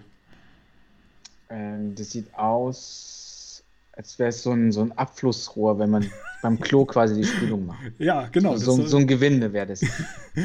äh, genau, es war das Abflussrohr eines Klos. Also für mich sah es ein bisschen so aus, als ob die da alles in so Frischhaltefolie eingewickelt ja, haben, die Gänge. Das genau. war aber so ein bisschen komisch, warum die da Folie genommen haben für, für die Gänge. Wobei die das, glaube ich, ja äh, bei allen möglichen, also ich meine, das kennt man irgendwie aus allen möglichen Pandemiefilmen oder sowas, dass die irgendwie Isolation ja. immer mit so Folien machen. Bin da jetzt auch nicht so drin, was das. Aber da war es ja äh, kein Erreger oder irgendwie sowas, sondern ist ja, ja auch egal. Ähm, keine Ahnung, wo, weiß ich nicht, warum. Ähm, also es hat tatsächlich keinen, keinen großen MCU-Bezug oder sowas, aber ich fand es ganz interessant, als ich dann recherchiert habe. Ähm, diese Art, wie die ganzen Gänge angelegt und, äh, sind und sowas, scheint alle äh, Elemente von dem Wort Shield zu enthalten. Also man sieht halt so einen, so einen Bogen, was wie ein S aussieht. Man kann ein H da drin er, äh, entdecken quasi. Man kann I. Verschwörungstheorie hier. Verschwörungstheorie. Wenn du lange genug raufguckst, dann siehst du das auch alles. Ja, tatsächlich. Also ich habe es mir dann angeguckt und also es war auch wirklich, je länger man es sich angeguckt hat, je mehr hat man es gesehen. Ähm, ja, nettes Gimmick. Aber ich, ich habe halt auch wirklich eigentlich tatsächlich gedacht, das muss irgendwas anderes noch darstellen, weil irgendwie, also es ist halt schon wirklich markant, wie diese Formen irgendwo sind. Das, das sieht halt nicht natürlich aus, dass man das jemals so bauen würde, wie du es eben auch schon gesagt hast. Äh, ja, also das nur so als kleine, kleine nette äh, Randinfo. Und äh, ja, wie kommt er denn letztendlich da raus aus diesem Ganzen? Ja, Dr. Selvig kommt vorbei tischt den Shield-Mitarbeitern oder vor allem auch Kursen da so eine Geschichte auf, dass es ein Mitarbeiter von ihm sei und der ein bisschen durchgeknallt ist und ja, der war früher, weiß ich nicht, er, er liebt es halt zu trainieren und nimmt Steroide, deswegen ist er so gut trainiert. der, der, gibt da irgendwie noch so einen gefälschten Ausweis da oder legt den so vor, der natürlich dann auch gleich enttarnt wird. Aber Coulson denkt sich, ach komm, lass die mal machen, vielleicht äh, bringt mir das mehr, als wenn ich ihn hier behalte, weil er sagt ja sowieso nichts. Ja, stimmt. Übrigens so kann er ihn da irgendwie raus, rausbefreien. War ein bisschen, bisschen schwach, fand ich. Echt schwach. Ja, es stimmt. Ähm, ich habe auch gelesen, dass er die, ähm, diese Person, die auf dem Ausweis quasi ist, wohl ursprünglich auch auftauchen sollte und auch besetzt war schon, die Figur. Ich weiß gar nicht, die Szene haben sie, glaube ich, noch nicht gedreht. Ähm, mhm.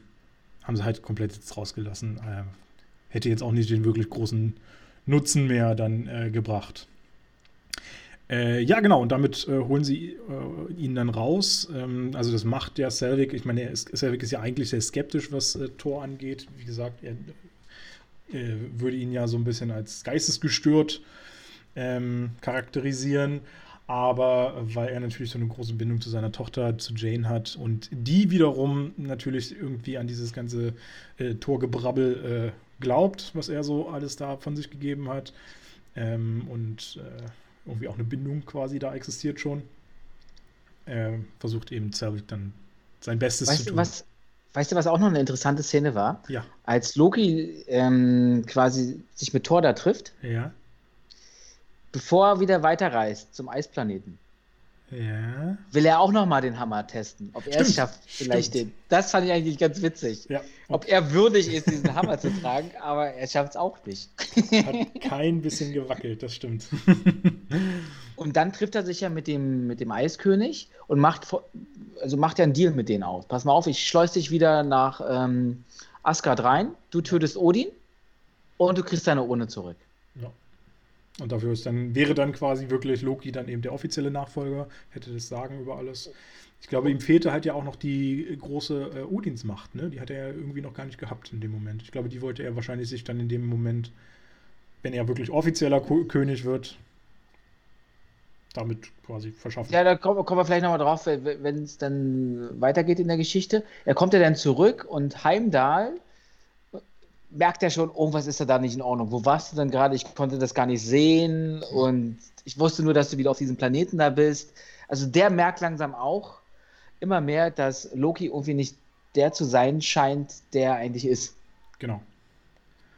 Das äh, gipfelt dann äh, schließlich äh, da drin, ähm, dass äh, das Heimdall ähm, schon äh, oder, oder erzählt bekommt, wie das irgendwie so vonstatten ging. Also zumindest äh, ihm gesagt wird, dass es auch Wege gibt, die er nicht kennt oder nicht sehen kann mit seinem Auge, dass Loki solche Wege eben gefunden hat. Ähm, und äh, das gipfelt darin, dass Loki ihn irgendwann äh, von, von seinem Posten befreit. Ich weiß jetzt gar nicht mehr, warum das genau. Naja, ähm, es ist ja so, um den Eiskönig einzuschleusen in Asgard. Muss er es quasi, ja geht er, geht er quasi zum ähm, Bifrost, den halt äh, Heimdall eigentlich nur bedienen kann, glaube ich, mit seinem, mit seinem Schwert. Genau. Warum auch immer. Ich glaube, vielleicht ist das Schwert sogar und es wird durch den Bifrost verstärkt. Und, oder keine Ahnung. Auf jeden Fall ähm, friert er den ein mit der Ohne. Er kann ja die Ohne benutzen und friert ihn dann ein und tischt ihn dann gleichzeitig, so wie es beim Schwerverbrecher oder bei Batman und Robin immer war, wenn die gefangen waren. Das ist jetzt mein Plan und dies und das und jenes passiert. Na, grundlegend war es ja gar nicht mit der ohne, es war ja einfach seine Macht, ne? weil er ja ein Nee, nee, der, nee, nee, er nimmt die ohne. Er nimmt die ohne und friert ihn ein. Das weiß ja, ich nämlich, weil er. Szene noch? Der, der hat, äh, der steht vor Heimdall, ähm, lässt die ohne in seiner Hand auftauchen, friert, friert ihn ein, weil Heimdall will ihn irgendwie okay. gerade noch so eine mitgeben, mehr oder weniger, ihn aufhalten. Genau, genau. Und, und dann verschwindet die ohne wieder. Ja, habe ich gar nicht drauf geachtet tatsächlich. Ja, und relativ unmittelbar danach äh, tauchen dann auch schon die ersten äh, Eisprinzessinnen auf, die äh, dann eben dort eingeschleust werden über, ähm, über das Portal. Und äh, zwei bleiben auch zurück, um äh, eben dieses Portal zu bewachen, dass da keiner äh, ausreißt, will ich mal so nennen, und gleichzeitig mhm. natürlich auch Heimdall irgendwie zu be bewachen. Ähm, während Lorfi und ich glaube ein weiterer äh, mhm. sich äh, ranmachen und versuchen, Odin in den zu, Thronsaal quasi eindringen. zu kommen und Odin zu erledigen. Was wir nicht, was wir nicht erwähnt haben, ist, dass quasi das Team, äh, das Team Thor, quasi seine vier Verbündeten, ähm, ja auch Loki umstimmen wollten. Pass mal auf, ähm, du bist ja jetzt König und ähm, hol ihn mal wieder zurück, den Thor. Und ähm, er verneint es ja dann und sie denken sich, an, an unserer Stelle würde Thor uns jetzt auch retten und so helfen und wir müssen jetzt was tun. Und die lassen sich ja dann auch noch auf die Erde mehr oder weniger beamen. Genau, das passiert ja relativ gleichzeitig. Äh, na, beziehungsweise nee, passiert kurz vorher noch, ne? Ja, stimmt, kurz, kurz vorher und ja. dann holt äh, Loki quasi den Eiskönig nach Asgard. Stimmt, stimmt, da war was. Ähm, ja, genau. Und im Prinzip entscheidet ja Loki dann auch, unter anderem wegen, während dieses Verrats und sowas, äh, entscheidet er ja dann auch, äh, den Destroyer äh, wieder einzusetzen und mhm. Äh, schickt ihn äh, auf die Erde. Um ja, weil er merkt, seine Freunde sind jetzt unten genau. und irgendwie kann mir das ja noch zu einer Gefahr werden. Also mache ich Thor platt. Genau, weil Thor ist halt immerhin noch der äh, offizielle Thronfolger. Das heißt, wenn er irgendwann irgendwie die Möglichkeit hat, wieder zurückzukehren äh, in das, äh, nach Asgard, dann könnte er seine Thronfolge offiziell antreten und, seine, und, und Lokis Macht wäre dann in dem Moment wieder gebrochen. Also gibt es nur eine Variante, Thor umbringen. Also auf seine ganzen Kumpanen hat das ja gar nicht so abgesehen, es geht ja eben wirklich nee, um das Thor. stimmt. Mhm. Ähm, wobei natürlich die Kumpanen eben so ein bisschen ein Auslöser dafür waren. Ähm, Genau, der Des Destroyer landet eben auf der Erde und da kommt erstmal eine ganz nette Szene, weil er landet ja so mitten im Nirgendwo da, relativ in der, in der, bei der Stadt. Und irgendwie ähm, nehmen das natürlich die äh, von Colson, seine Truppe, die, die Shield-Leute dann äh, auch wieder wahr und äh, treffen auf den. Und dann, als Colson das Ding sieht, ich glaube, Colson war es, sagt er ja irgendwie, Colson, ja ähm, ob das nicht eine, eine, Waffe von Stark sei. Auch, da, äh, auch schön dachte, ja, könnte man Stark zutrauen, dass er so einen Quark entwickelt. Wobei er ja an sich gesagt hat, keine Waffen mehr zu entwickeln. Aber es hätte ja auch ein neuer Anzug von ihm sein können, irgendwie. Hätte, hätte auch sein können. Es hat schon eine Ähnlichkeit gehabt zu, zu so einem Iron Man-Anzug. So ein Richtig. bisschen, weitestgehend. Bisschen größer, bisschen, bisschen besser, bisschen stärker noch gefühlt. Äh, ich muss sagen, ich glaube, ein Iron Man hätte keine Chance gegen die Destroyer gehabt. Wenn die so gegeneinander angetreten wären, wäre, glaube ich, Iron Man komplett unterlegen gewesen. Ähm, genau.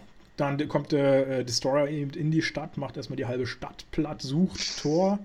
Ähm, also wie so, ein, wie so ein Magnet kommt er auf ihn zu, er spürt gefühlt schon, wo, in, wo er hingehen muss oder sowas. Ähm, wie gesagt, zerstört die halbe Stadt. Währenddessen ähm, sind alle daran, äh, damit beschäftigt, die Leute in Sicherheit zu bringen, außer eben Thors Magic Four, äh, die eben versuchen, irgendwie äh, den Destroyer aufzuhalten, zu bekämpfen, vielleicht zu zerstören, wobei das. Hier hat mir eigentlich ähm, Hawkeye irgendwie gefehlt. Stimmt, ja. Das, hätte den hätte, ich, ich, dachte, der, dass der dann vielleicht in dem Moment auch so einen kleinen Part noch einnimmt, um beim Destroyer da so mitzuhelfen. Doch ja. taucht er dann gar nicht mehr auf. Nee, stimmt, der kommt im ganzen restlichen Film eigentlich nicht mehr. Den haben sie wahrscheinlich halt wirklich nur noch mal reingebracht, um den eben schon für die nächsten Filme dann zu etablieren, dass man ihn schon mal gesehen hat. Ähm, ja, Hätte man bestimmt geschickter lösen können, gebe ich dir vollkommen recht. Hätte man nochmal einbinden können auch. Weil den vergisst du, weil ja. als ich nämlich Avengers das erste Mal geschaut habe, dachte ich mir, wer ist das denn? Und jetzt, äh, ah, okay, wenn du richtig aufpasst, aber wenn so viele Monate oder Jahre vielleicht dazwischen den Filmen liegen, stimmt, dann ja. ähm, pff, vergisst du so einen, so einen Charakter rucki zucki. Genau. Ja, im Prinzip äh, sehen wir dann einen richtig coolen Fight wieder mal. Also die, die ich finde, die, die Kampfszenen sind schon echt gut äh, alle dargestellt. Äh, unter anderem, äh, wo Lady Sif äh, versucht, sich von hinten quasi anzuschleichen, äh, beziehungsweise über ein Dach anzuschleichen, um ihn, um den Destroyer zu erstechen oder wie auch immer. Äh, der dann tatsächlich auch kurzzeitig wirklich in einen, einen, einen Zustand gerät. Einnickt. Ja, einnickt quasi in einen Zustand gerät, wo er halt ausgeschaltet ist oder wie man es auch bezeichnen will. Äh, und ich finde die, die, diese nächste Sekunde richtig geil, als der äh, Destroyer einfach so aus dem Nichts heraus wieder erwacht und sich einfach mit diesem Speer drin einfach umdreht. Sein kompletter Körper, sein, seine Hand, seine, seine Beine, sein, sein Kopf, alles dreht sich so ja. automatisch um. Das sieht super aus bin, bin ich voll Fan von. Äh, was natürlich zu einer äh, gleich wieder bedrohlichen Situation für Sif wird, die gerade noch auf dem ehemals Rücken äh, äh jetzt Korpus, vor, vor der Korpus äh, äh, steht und böse Angriffe erfahren muss. Ähm, ja. Der Tor merkt ja dann in dem Moment, dass selbst seine Kompanen nichts ausrichten können, dass der Destroyer so stark ist und und er auch merkt, je mehr Trouble jetzt hier passiert in der Stadt, desto mehr Menschen werden vielleicht auch drumherum sterben und entscheidet sich dann für was? Warte, für was entscheidet er sich? Achso, dass er, genau, ja, ja, dass, dass er diesen Kampf. das ist doch super wichtig. ja, ich, ich habe tatsächlich so ein bisschen Probleme immer mit dieser Szene, weil die, die bleibt mir irgendwie auch nie so wirklich gegenwärtig, wie das da alles so dazu kommt. Aber ja, ähm, natürlich, äh, Thor äh, entscheidet eben, äh, dass er sich diesem Kampf stellen muss, weil der Destroyer wurde geschickt, um ihn zu vernichten, nicht die Freunde, nicht die ganze restliche Stadt oder sowas. Also muss er sich diesem Kampf stellen, äh, sagt auch relativ äh, eindeutig zum Destroyer, da er ja auch weiß, dass quasi Loki ihn steuert oder das, das Auge von ihm ist oder befehligt, befehligt. quasi. Ähm, also er wendet sich nicht an den Destroyer, sondern er wendet ich sich glaube, an Loki. Es liegt, es liegt daran, weil, wenn ich mich richtig erinnere, am Anfang in der Schatzkammer-Szene erweckt ihn ja Odin. Und ich glaube, genau. das macht er mit seinem Stab, ja, seinem Speer. Und den Speer hat er jetzt äh, Loki auch quasi stellvertretend. Äh, genau, und deswegen spricht Thor jetzt äh, durch die Augen vom Destroyer zu Loki sagt ihm quasi, er soll das Ganze beenden, ähm, er soll mit, mit ihm fighten, er soll ihn töten oder wie auch immer. Ähm, er bietet halt sein Leben an im Gegenzug, dass die, ja, genau. äh, dass die Leben der anderen verschont werden. Genau. Und erstmal wirkt es auch so, als äh, ob Loki, also zumindest überlegt über das Ganze. Der Destroyer scheint erstmal in so eine äh, abwartende Haltung zurückzugehen, äh, seinen Angriff abzubrechen und äh, plötzlich fährt er ihn, äh, führt er aber doch den Angriff fort, ne? Ja, er schlägt ihn dann. Er schlägt ihn dann. Ah, er schlägt ihn, genau. Am Arm und er fliegt dann, was weiß ich, wie viele Meter durch die Luft und mhm. landet hart. Hart. Sehr, sehr schwer, schwer verletzt. verletzt. Äh, die äh, liebe Jane Foster in panischer äh, ähm, mit, mit, mit, völliger Panik in sich, rennt zu ihm, hat Sorge, dass, sein, dass ihr Liebster geschädigt sein könnte. äh, muss ja sagen, es hat sich wirklich vorher schon so einiges angebandelt dazwischen denen. Die haben viele, viel Zeit miteinander verbracht. Also da äh, hat es schon ordentlich geknistert. Äh, und ähm, ja, die Natalie Portman schnappt sich ja immer die, die, die, die heißesten Typen, will ich mal, will ich mal sagen. Oder, oder die, die, die, die, die, die wichtigsten. Bei Star Wars hat sie sich den Anakin geschnappt. Stimmt. Jetzt schnappt sie sich den Thor. Also, ja, man, man fängt. Man, man, man holt sich. Beuteschema. Eben, eben. Bleibt sie zumindest äh, konstant bei ihrem. äh, für ihre Meinung. Ja, genau. Sie rennt dann dahin, ähm, äh, alles so ein bisschen dramatisch aufgezogen. Ist mir alles ein bisschen noch zu viel gewesen nachher. Ähm, äh, so, so ein, es entsteht im Prinzip ein Selbstfindungsmoment. So kann naja, man es vielleicht er, sagen. Er stirbt dann. Stirbt er wirklich? Ja, er stirbt wirklich. Also das, was ich so rausgefunden habe, stirbt er wirklich in dem Moment. Und durch dieses selbstlose Opfer, was er dadurch erst erbracht hat, weil er wirklich mhm. so weit ging, dass er stirbt, wird quasi mir, mir ähm, irgendwie neu erweckt ja. und ähm, kommt ihm ja irgendwie dann zu Hilfe. Fliegt also aus seinem Stein heraus in seine Richtung und erweckt ihn zum Leben. Da habe ich übrigens noch einen äh, witzigen Fun Fact. Äh, sind, jetzt sehe ich es übrigens 50 Meilen, nicht 50 Yards. Yards ist ja die kleinere Einheit, glaube ich. Ähm, 50 Meilen, wie, wie der entfernt ist. Und die Szene ist quasi real gedreht, sozusagen, also vom, vom Handlungsablauf. Das heißt, es sind wohl 20 Sekunden, ähm, die der Hammer braucht, um von seinem Ort zu Tor zu fliegen. Und daraus hat man quasi ausgerechnet, dass der Hammer mit 14.500 Kilometer die Stunde äh, fliegen muss. unterwegs sein muss. Was schon ordentlich ist. Und in dem Moment, als äh, Thor auch stirbt, ähm, Jetzt müssen wir kurz überlegen. Wir haben den Eiskönig ja schon gar nicht mehr erwähnt. Ich glaube, die Szene mit dem Eiskönig und Loki kam vorher, weil ich glaube, in dem Moment, wo quasi Stür äh, äh, Thor stirbt, also und dann wieder erweckt wird, macht es auch was mit Odin. Ich glaube, der, der wird dann auch reaktiviert oder sowas. Also der, der ist dann nicht mehr in seinem Koma drin. Ja, genau, er erwacht dadurch durch dieses Gefühl wieder zum, zum Leben. Ähm, vorher hat er noch so, äh, stimmt. Seine Frau. Ich glaube, seine Frau hat ja noch einen abgewehrt davon, genau. Äh, von diesen Eisriesen. Und dann kommt doch aber ähm, Loki und.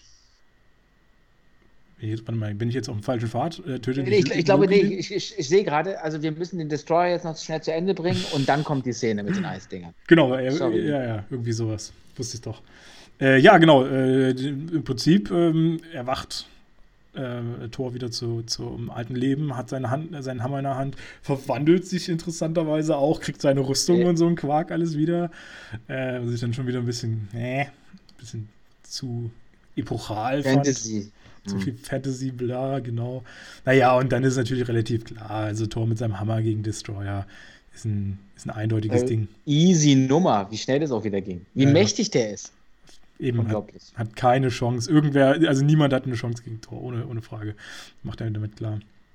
Äh, ja. Was ich, auch nicht, was ich auch nicht schlecht finde, weil schau dir mal andere Superheldenfilme an oder viele Superheldenfilme, da gibt es einen Endloskampf. Ja. Irgendwie, das ist so in die Länge gezogen, das wird immer so aufgebaut und bam, bam, bam, bam, bam, bam, bam und zum Schluss ist es doch easy, wie der Superheld den Bösewicht dann mehr oder weniger platt macht. Und hier ist es einfach so, pass mal auf, von, von Anfang an gleich hast du keine Chance, bumm, tot, fertig. Ja.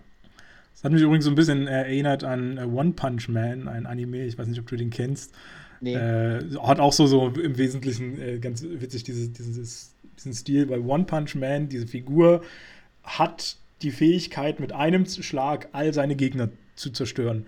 Und im Prinzip handelt diese Serie dann die ganze Zeit davon, wie deprimierend das Leben für ihn ist, dass er keine Gegner hat. Das alles äh, easy fertig macht. Äh, auch ganz witzig. Ich habe mal nur reingeschaut. Äh, aber kann man ganz witzig gucken. Sieht ganz, ganz nett aus. Ist das ja. eine Serie oder ein, ein Film? Äh, ist eine Serie, Anime-Serie. Äh, sieht auch ein bisschen okay. seltsam aus, die Figur. Ähm, genau.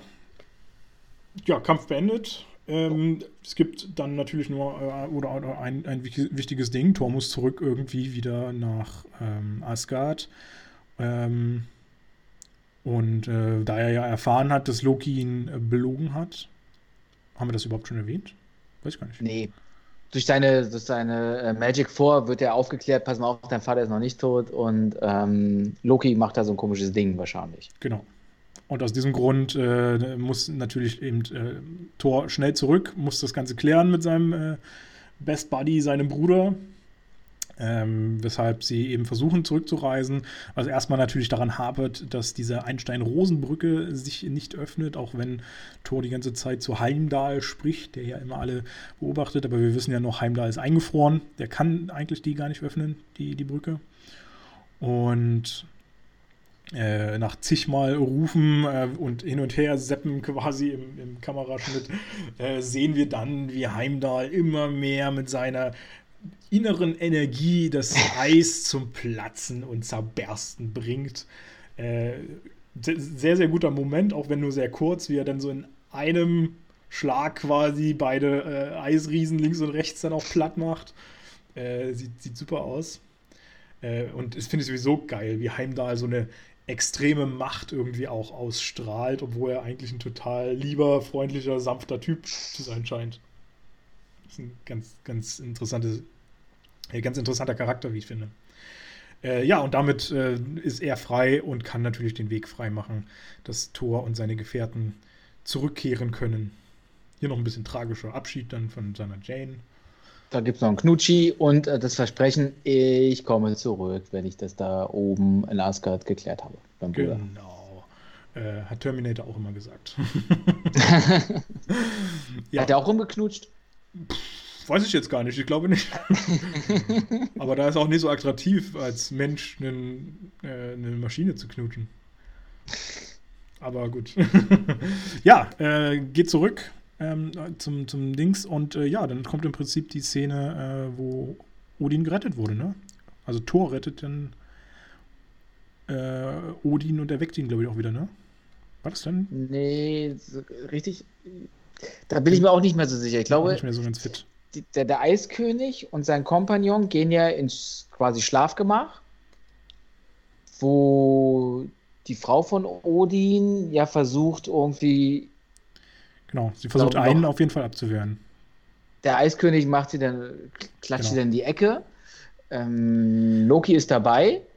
Und in dem Moment, als der okay. Eiskönig ihn töten will, tötet Loki den Eiskönig. Genau.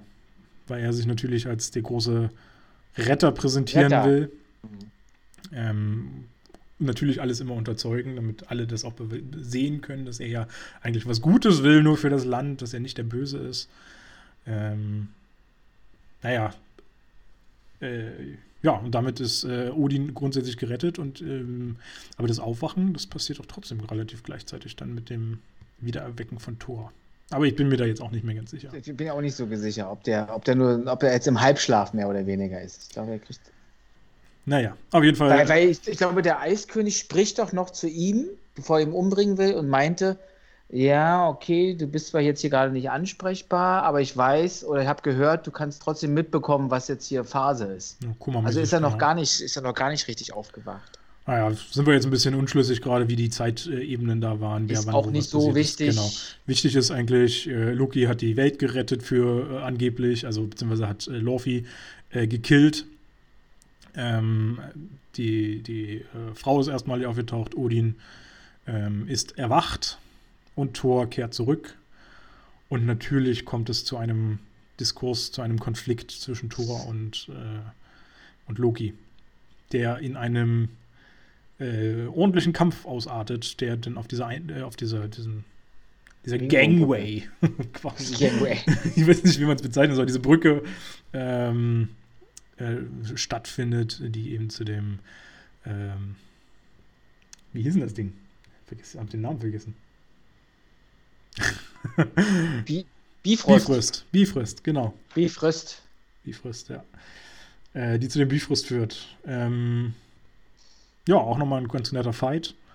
Äh, beide spielen so ein bisschen ihre Stärken aus. Thor natürlich mit seinem fetten Hammer äh, legt da richtig los. Loki zeigt erstmals so ein bisschen mehr Fähigkeiten.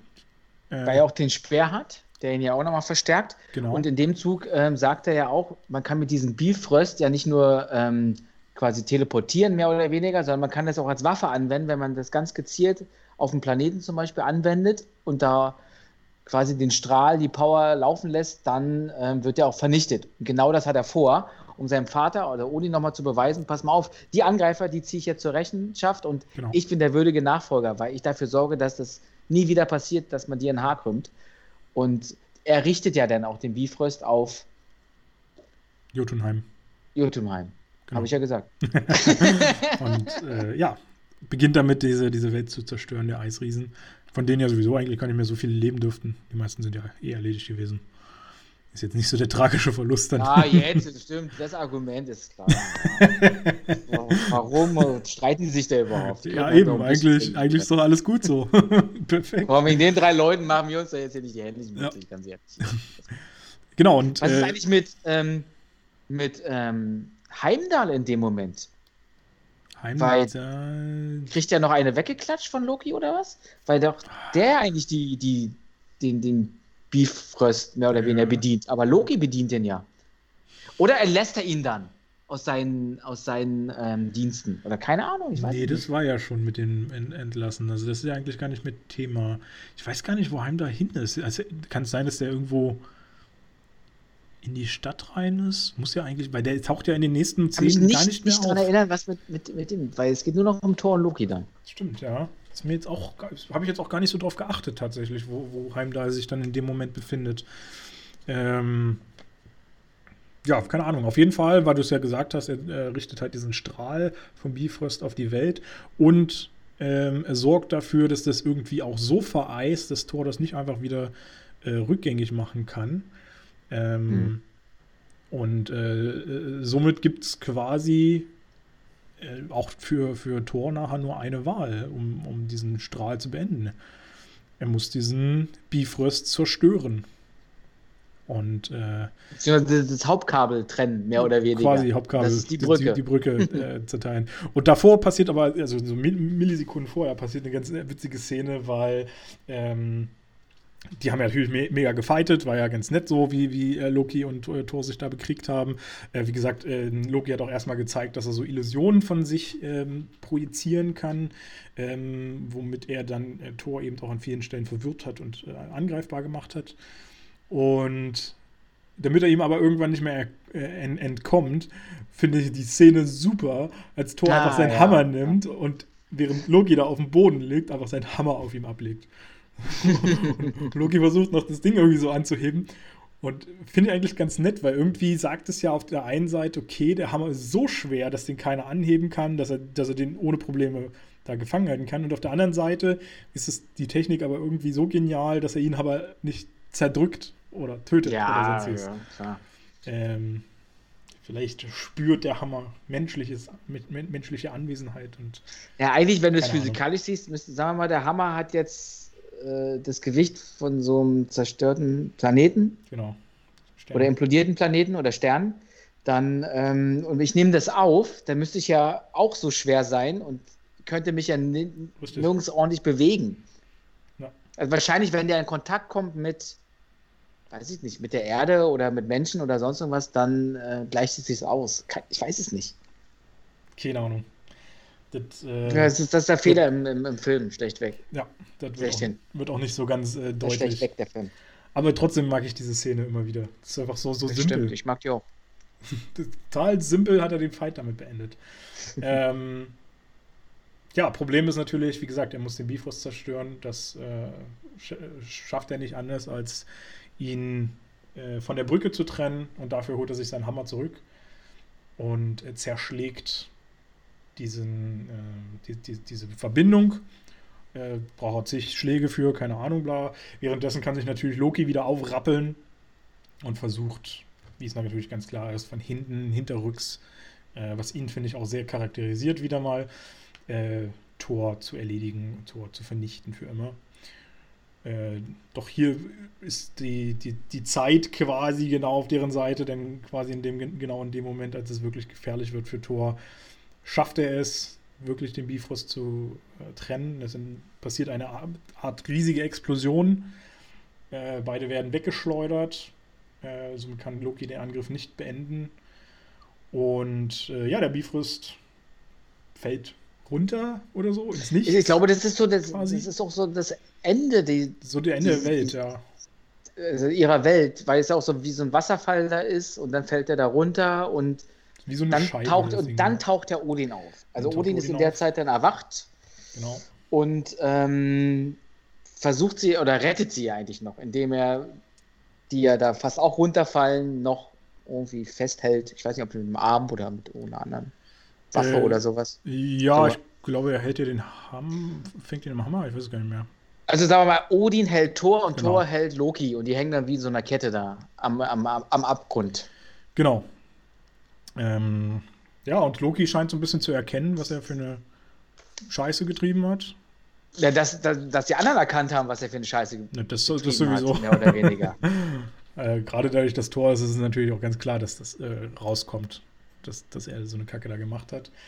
Und äh, ja, Odin ist gerade im Begriff, seine beiden einzigen Söhne zu verlieren. Ähm, versucht sie natürlich beide auch zu retten, weil er zu beiden eine ein, äh, innige Beziehung hat. Und auch Thor ist ja der Meinung, ihn halten zu können, mhm. wenn, wenn Loki einfach mitmacht. Aber Loki will nicht. Loki lässt los und fällt zusammen mit dem Bifrost ins Nichts. Ja, Wobei man tatsächlich sagen muss, ich weiß gar nicht, ob du das äh, weißt oder ob dir das aufgefallen ist, Loki ist gar nicht darunter gefallen. Ah, das ist nur eine Projektion von ihm. Das ist nur ein Hologramm. Das erklärt doch alles. Er ist nämlich, also das äh, sieht man wohl ganz leicht. Ich habe es jetzt noch nicht so wirklich bewusst wahrgenommen. Äh, quasi in diesem Fall, nachdem sie da weggeschleudert wurden durch diese Explosion, erzeugt er wohl dieses Hologramm. Ähm, und das Hologramm fällt dann eben tatsächlich halt runter. Und er selber landet wohl aber offenbar irgendwie auf der Brücke und verschwindet einfach links aus dem Bild. Man weiß nicht wohin. Mhm. Äh, aber er verschwindet wohl einfach aus dem Bild. Das heißt, sein wahres Ich ist nie gefährdet das ist, gewesen. Das ist doch wie damals in Star Wars 6, als der. Da haben wir noch gar nicht angeguckt, oder? Star Wars 6? Ich glaube nicht, nee, fehlt mir, glaube ich, Oh, dann, äh, sorry, dann nehme ich alles zurück, weil der. Nee, dann darf ich nicht viel sagen. Weil der Imperator taucht ja irgendwann dann auch wieder in Star Wars 9 auf. Kön könnte weil der auch oben runterfällt. Wo, nee, die 6, die habe ich, glaube ich, doch gesehen schon. Hast nee, doch, geguckt? doch, habe ich gesehen. Ja, habe ich gesehen. Ja. Ohne mich. Habe ich ohne dich gesehen. Okay, da kann ich ja sagen, weil der Imperator wird ja zum Schluss dann auch von Darth Vader da reingeschubst. Stimmt. Mehr oder weniger und taucht ja dann drei Episoden später wieder auf. So. Und so ist es wahrscheinlich dann auch hier wie bei Loki. Genau. Dass der nochmal auftauchen wird. Yeah. Genau. Aber in diesem Film sehen wir ihn auf jeden Fall nicht noch. Also doch, mehr oder weniger sehen wir ihn nochmal, aber nicht mehr in dem wesentlichen Plot, in dem Hauptplot. Ähm, da ist jetzt alles glücklich, alles schön, außer natürlich, dass Thor deprimiert ist, weil äh, seine einzige Möglichkeit, äh, auf die Erde zu reisen, ist eben zerstört. Er kann nicht mehr zu seiner offenbar neu geliebten Jane Foster zurück. Ähm, obwohl er ihr es versprochen hat. Er, er, er trauert auch über, äh, um seinen Bruder. Traut um also seinen Bruder auch, ja. Also man merkt schon, dass da eine innige Beziehung eigentlich zwischen ihnen waren, äh, war immer das ganze Leben. Aber von seiner Seite aus er. Ich glaube, er weiß noch gar nicht, dass, dass er eigentlich keinen wirklichen Bruder hat sondern nur so ein Fake-Bruder. Nee, hat, hat, er, glaube ich, nie erzählt bekommen. Das stimmt. Hat er noch nicht erzählt bekommen. Naja, das wird ihm bestimmt Odin jetzt in den folgenden Jahren erzählen, in denen, er, äh, in, in denen sie in Asgard alle eingeschlossen sind. Ja, sozusagen. Ja, ähm, und äh, ich glaube, viel mehr passiert da vor dem Abspann. Ich weiß auch gar nicht mehr, was, was, was, nicht, äh, was zum Schluss dann noch so passiert, außer dass er sagt, ich möchte nicht mehr König werden. Odin, mach du mal bitte weiter. Ja. Ich äh, fühle mich noch nicht bereit oder keine Ahnung. Aber sonst war es eigentlich jetzt nichts Spannendes mehr. Was, was und dann, kommt. und dann kommt eigentlich nur noch das einzig Interessante, äh, eben die Abspannszene, wie natürlich in jedem Film. Auch hier haben wir eine Abspannszene. Und, äh, und der Hinweis, dass es mit Thor in Avengers weitergeht. Ja, ja genau. So eine Hinweise kommen ja mittlerweile eigentlich, äh, eigentlich in, an jedem Ende dann auch. Äh, in der Abspannszene, da kannst du wieder einen Strich bei dir machen, äh, taucht auch wieder eine Person bei uns auf. Ähm, ich dachte, ich dachte wirklich, dass ich keinen Strich machen muss, weil bis zum bis zur Abspannszene ja. war ich, also da hatte ich die Hoffnung, ja, es, endlich, endlich habe ich es auch wieder geschafft, den Mittel zu enttarnen, aber dann taucht er natürlich auf, der Mac, der McFlurry. Ist der McFlurry. der McFlurry, genau. Der McFlurry taucht auf. Der, der McFlurry taucht auf. Schön noch ein bisschen Schleichwerbung reingeschoben. Danke für die Bezahlung, McDonalds. und, und man erkennt ja auch sofort in der Abspannszene, dass es Loki ja noch gibt. Genau. Da sehen wir es nämlich auch nochmal. Also im Prinzip, wir müssen natürlich noch ganz kurz erläutern, was überhaupt in der Abspannszene passiert. Ähm, wir sehen nochmal Eric Selvig, ähm, wie er äh, mit, mit, Fury zusammenkommt, wie sie sich unterhalten. Ähm, und es geht im Prinzip darum, dass Fury diesen Tesseract ja hat, äh, im, im, Besitz von dessen ist. Und diesen eben dem großartigen Wissenschaftler Selvig zeigt der dann daraus ein, ja, eine unerschöpfliche Energiequelle quasi äh, basteln soll. Also er soll diese Energie extrahieren, die eben in diesem Tesseract steckt und äh, damit arbeiten. Genau, und da sehen wir dann im Hintergrund äh, irgendwo Loki auftauchen, der etwas vor sich hin brabbelt, was ich jetzt gar nicht mehr eins zu eins wiedergeben kann. Und wo wir dann aber sehen, dass Selvig exakt genau diesen gleichen Satz auch nachspricht. Wo man natürlich dann schon so ein bisschen überlegt, oh, was ist da im Argen? Was passiert da? Und äh, ja, damit entlässt uns der Film eigentlich. Er verrät nichts weiter, macht, macht neugierig auf das, was als nächstes kommt. Wie du sagst, wird angekündigt, er wird in, äh, Thor wird in Avengers wiederkehren. Und Avengers ist ja auch unser nächster Film, ne? Ganz genau. Und dann. Glaube, unser siebter. Unser siebter und äh, ich glaube der letzte der Phase 1, wenn ich das jetzt äh, richtig auf dem Schirm habe. Ah, da bin ich mir. Kann sein. Ich glaube, die Phasen haben immer mit den Avenger-Filmen quasi geendet. Also Avenger 2 war dann Phase ah, okay. 2 Beendigung. Damit habe ich mich irgendwie nie so beschäftigt, wann, welche Phase, warum, wie war. Ja. Ähm, ja, damit äh, haben wir eigentlich alles, glaube ich, für, für heute. Ähm, vielleicht fange ich nochmal ganz kurz an damit, äh, oder, oder nein, sage ich nochmal ganz kurz, wie ich jetzt Tor überhaupt fand. Ähm, unterm, unterm Strich fand ich, äh, war das ein charmanter Film, der eine gute Einführung grundsätzlich für die Figur Thor gebildet hat. Waren immer mal wieder ein paar nette Gags drin. Die Figuren haben mir weitestgehend gefallen, insbesondere natürlich Tom Hiddleston, ähm, der, der wirklich großartig immer wieder agiert. Es war jetzt aber noch nicht so dieses mega Highlight. Also es war halt wirklich ein kompletter Solo-Film, der nicht im MCU groß äh, rumstachelt und stochert. Ähm, war, war nett, kann man gucken, aber ist jetzt nicht wirklich ein Highlight gewesen, wie ich fand. Wie war es bei dir? Dem kann ich eigentlich nur beipflichten. Ich fand ihn gut, unterhaltsam. Ich muss sagen, dass ich den Bösewicht, der jetzt in Form des Loki sich herauskristallisiert hat, ja eigentlich noch gar nicht so der Bösewicht war, den ich mir gewünscht habe. Stimmt. Weil es geht ja noch weiter mit ihm. Es war ja jetzt wie, wie, so ein, wie so die erste Phase von Loki. Genau. Antisan. Und ich, ich finde bei Loki gar nicht, gar nicht so äh, wichtig, wie er sich um, also wie er quasi fightet oder wie er so einen Kampf bestreitet, sondern seine Figur, dass die eigentlich das Böse ist, sein Charakter. Ja. Und, und das macht halt für mich den Film umso interessanter, dass man da nicht gleich von Anfang an wusste, wer trifft da auf wen und immer diese immer und immer wieder gleiche Bedienen von Bösewicht und Superheld. Deswegen ähm, muss ich sagen, ist auch Thor einer meiner Lieblingscharaktere an sich, weil Loki so stark ist in diesem Film Stimmt, meistens. Ja. ja. im Prinzip kann man ja auch ganz gut sagen über die erste Phase, wenn, wenn, wenn du das jetzt gerade so zusammengefasst hast. Im Prinzip haben ja fast alle die Helden, die wir jetzt kennengelernt haben, ähm, vor allem erstmal mit ihren eigenen Dämonen ja auch kämpfen müssen. Ähm, das, die, die gegnerischen, äh, also die, die Feinde oder, oder die Bösewichte waren in der Regel nicht so die überstarken oder die, die wirklich groß fokussiert wurden äh, thematisch. Meistens war es doch eher, dass wir über diese Bösewichte einfach die Figuren halt kennengelernt haben. Also es wirkt, die ganze Phase 1 wirkt einfach wie eine wirkliche Einführungsphase, um alle Figuren schon mal ja, so gut zusammengefasst aufzubauen.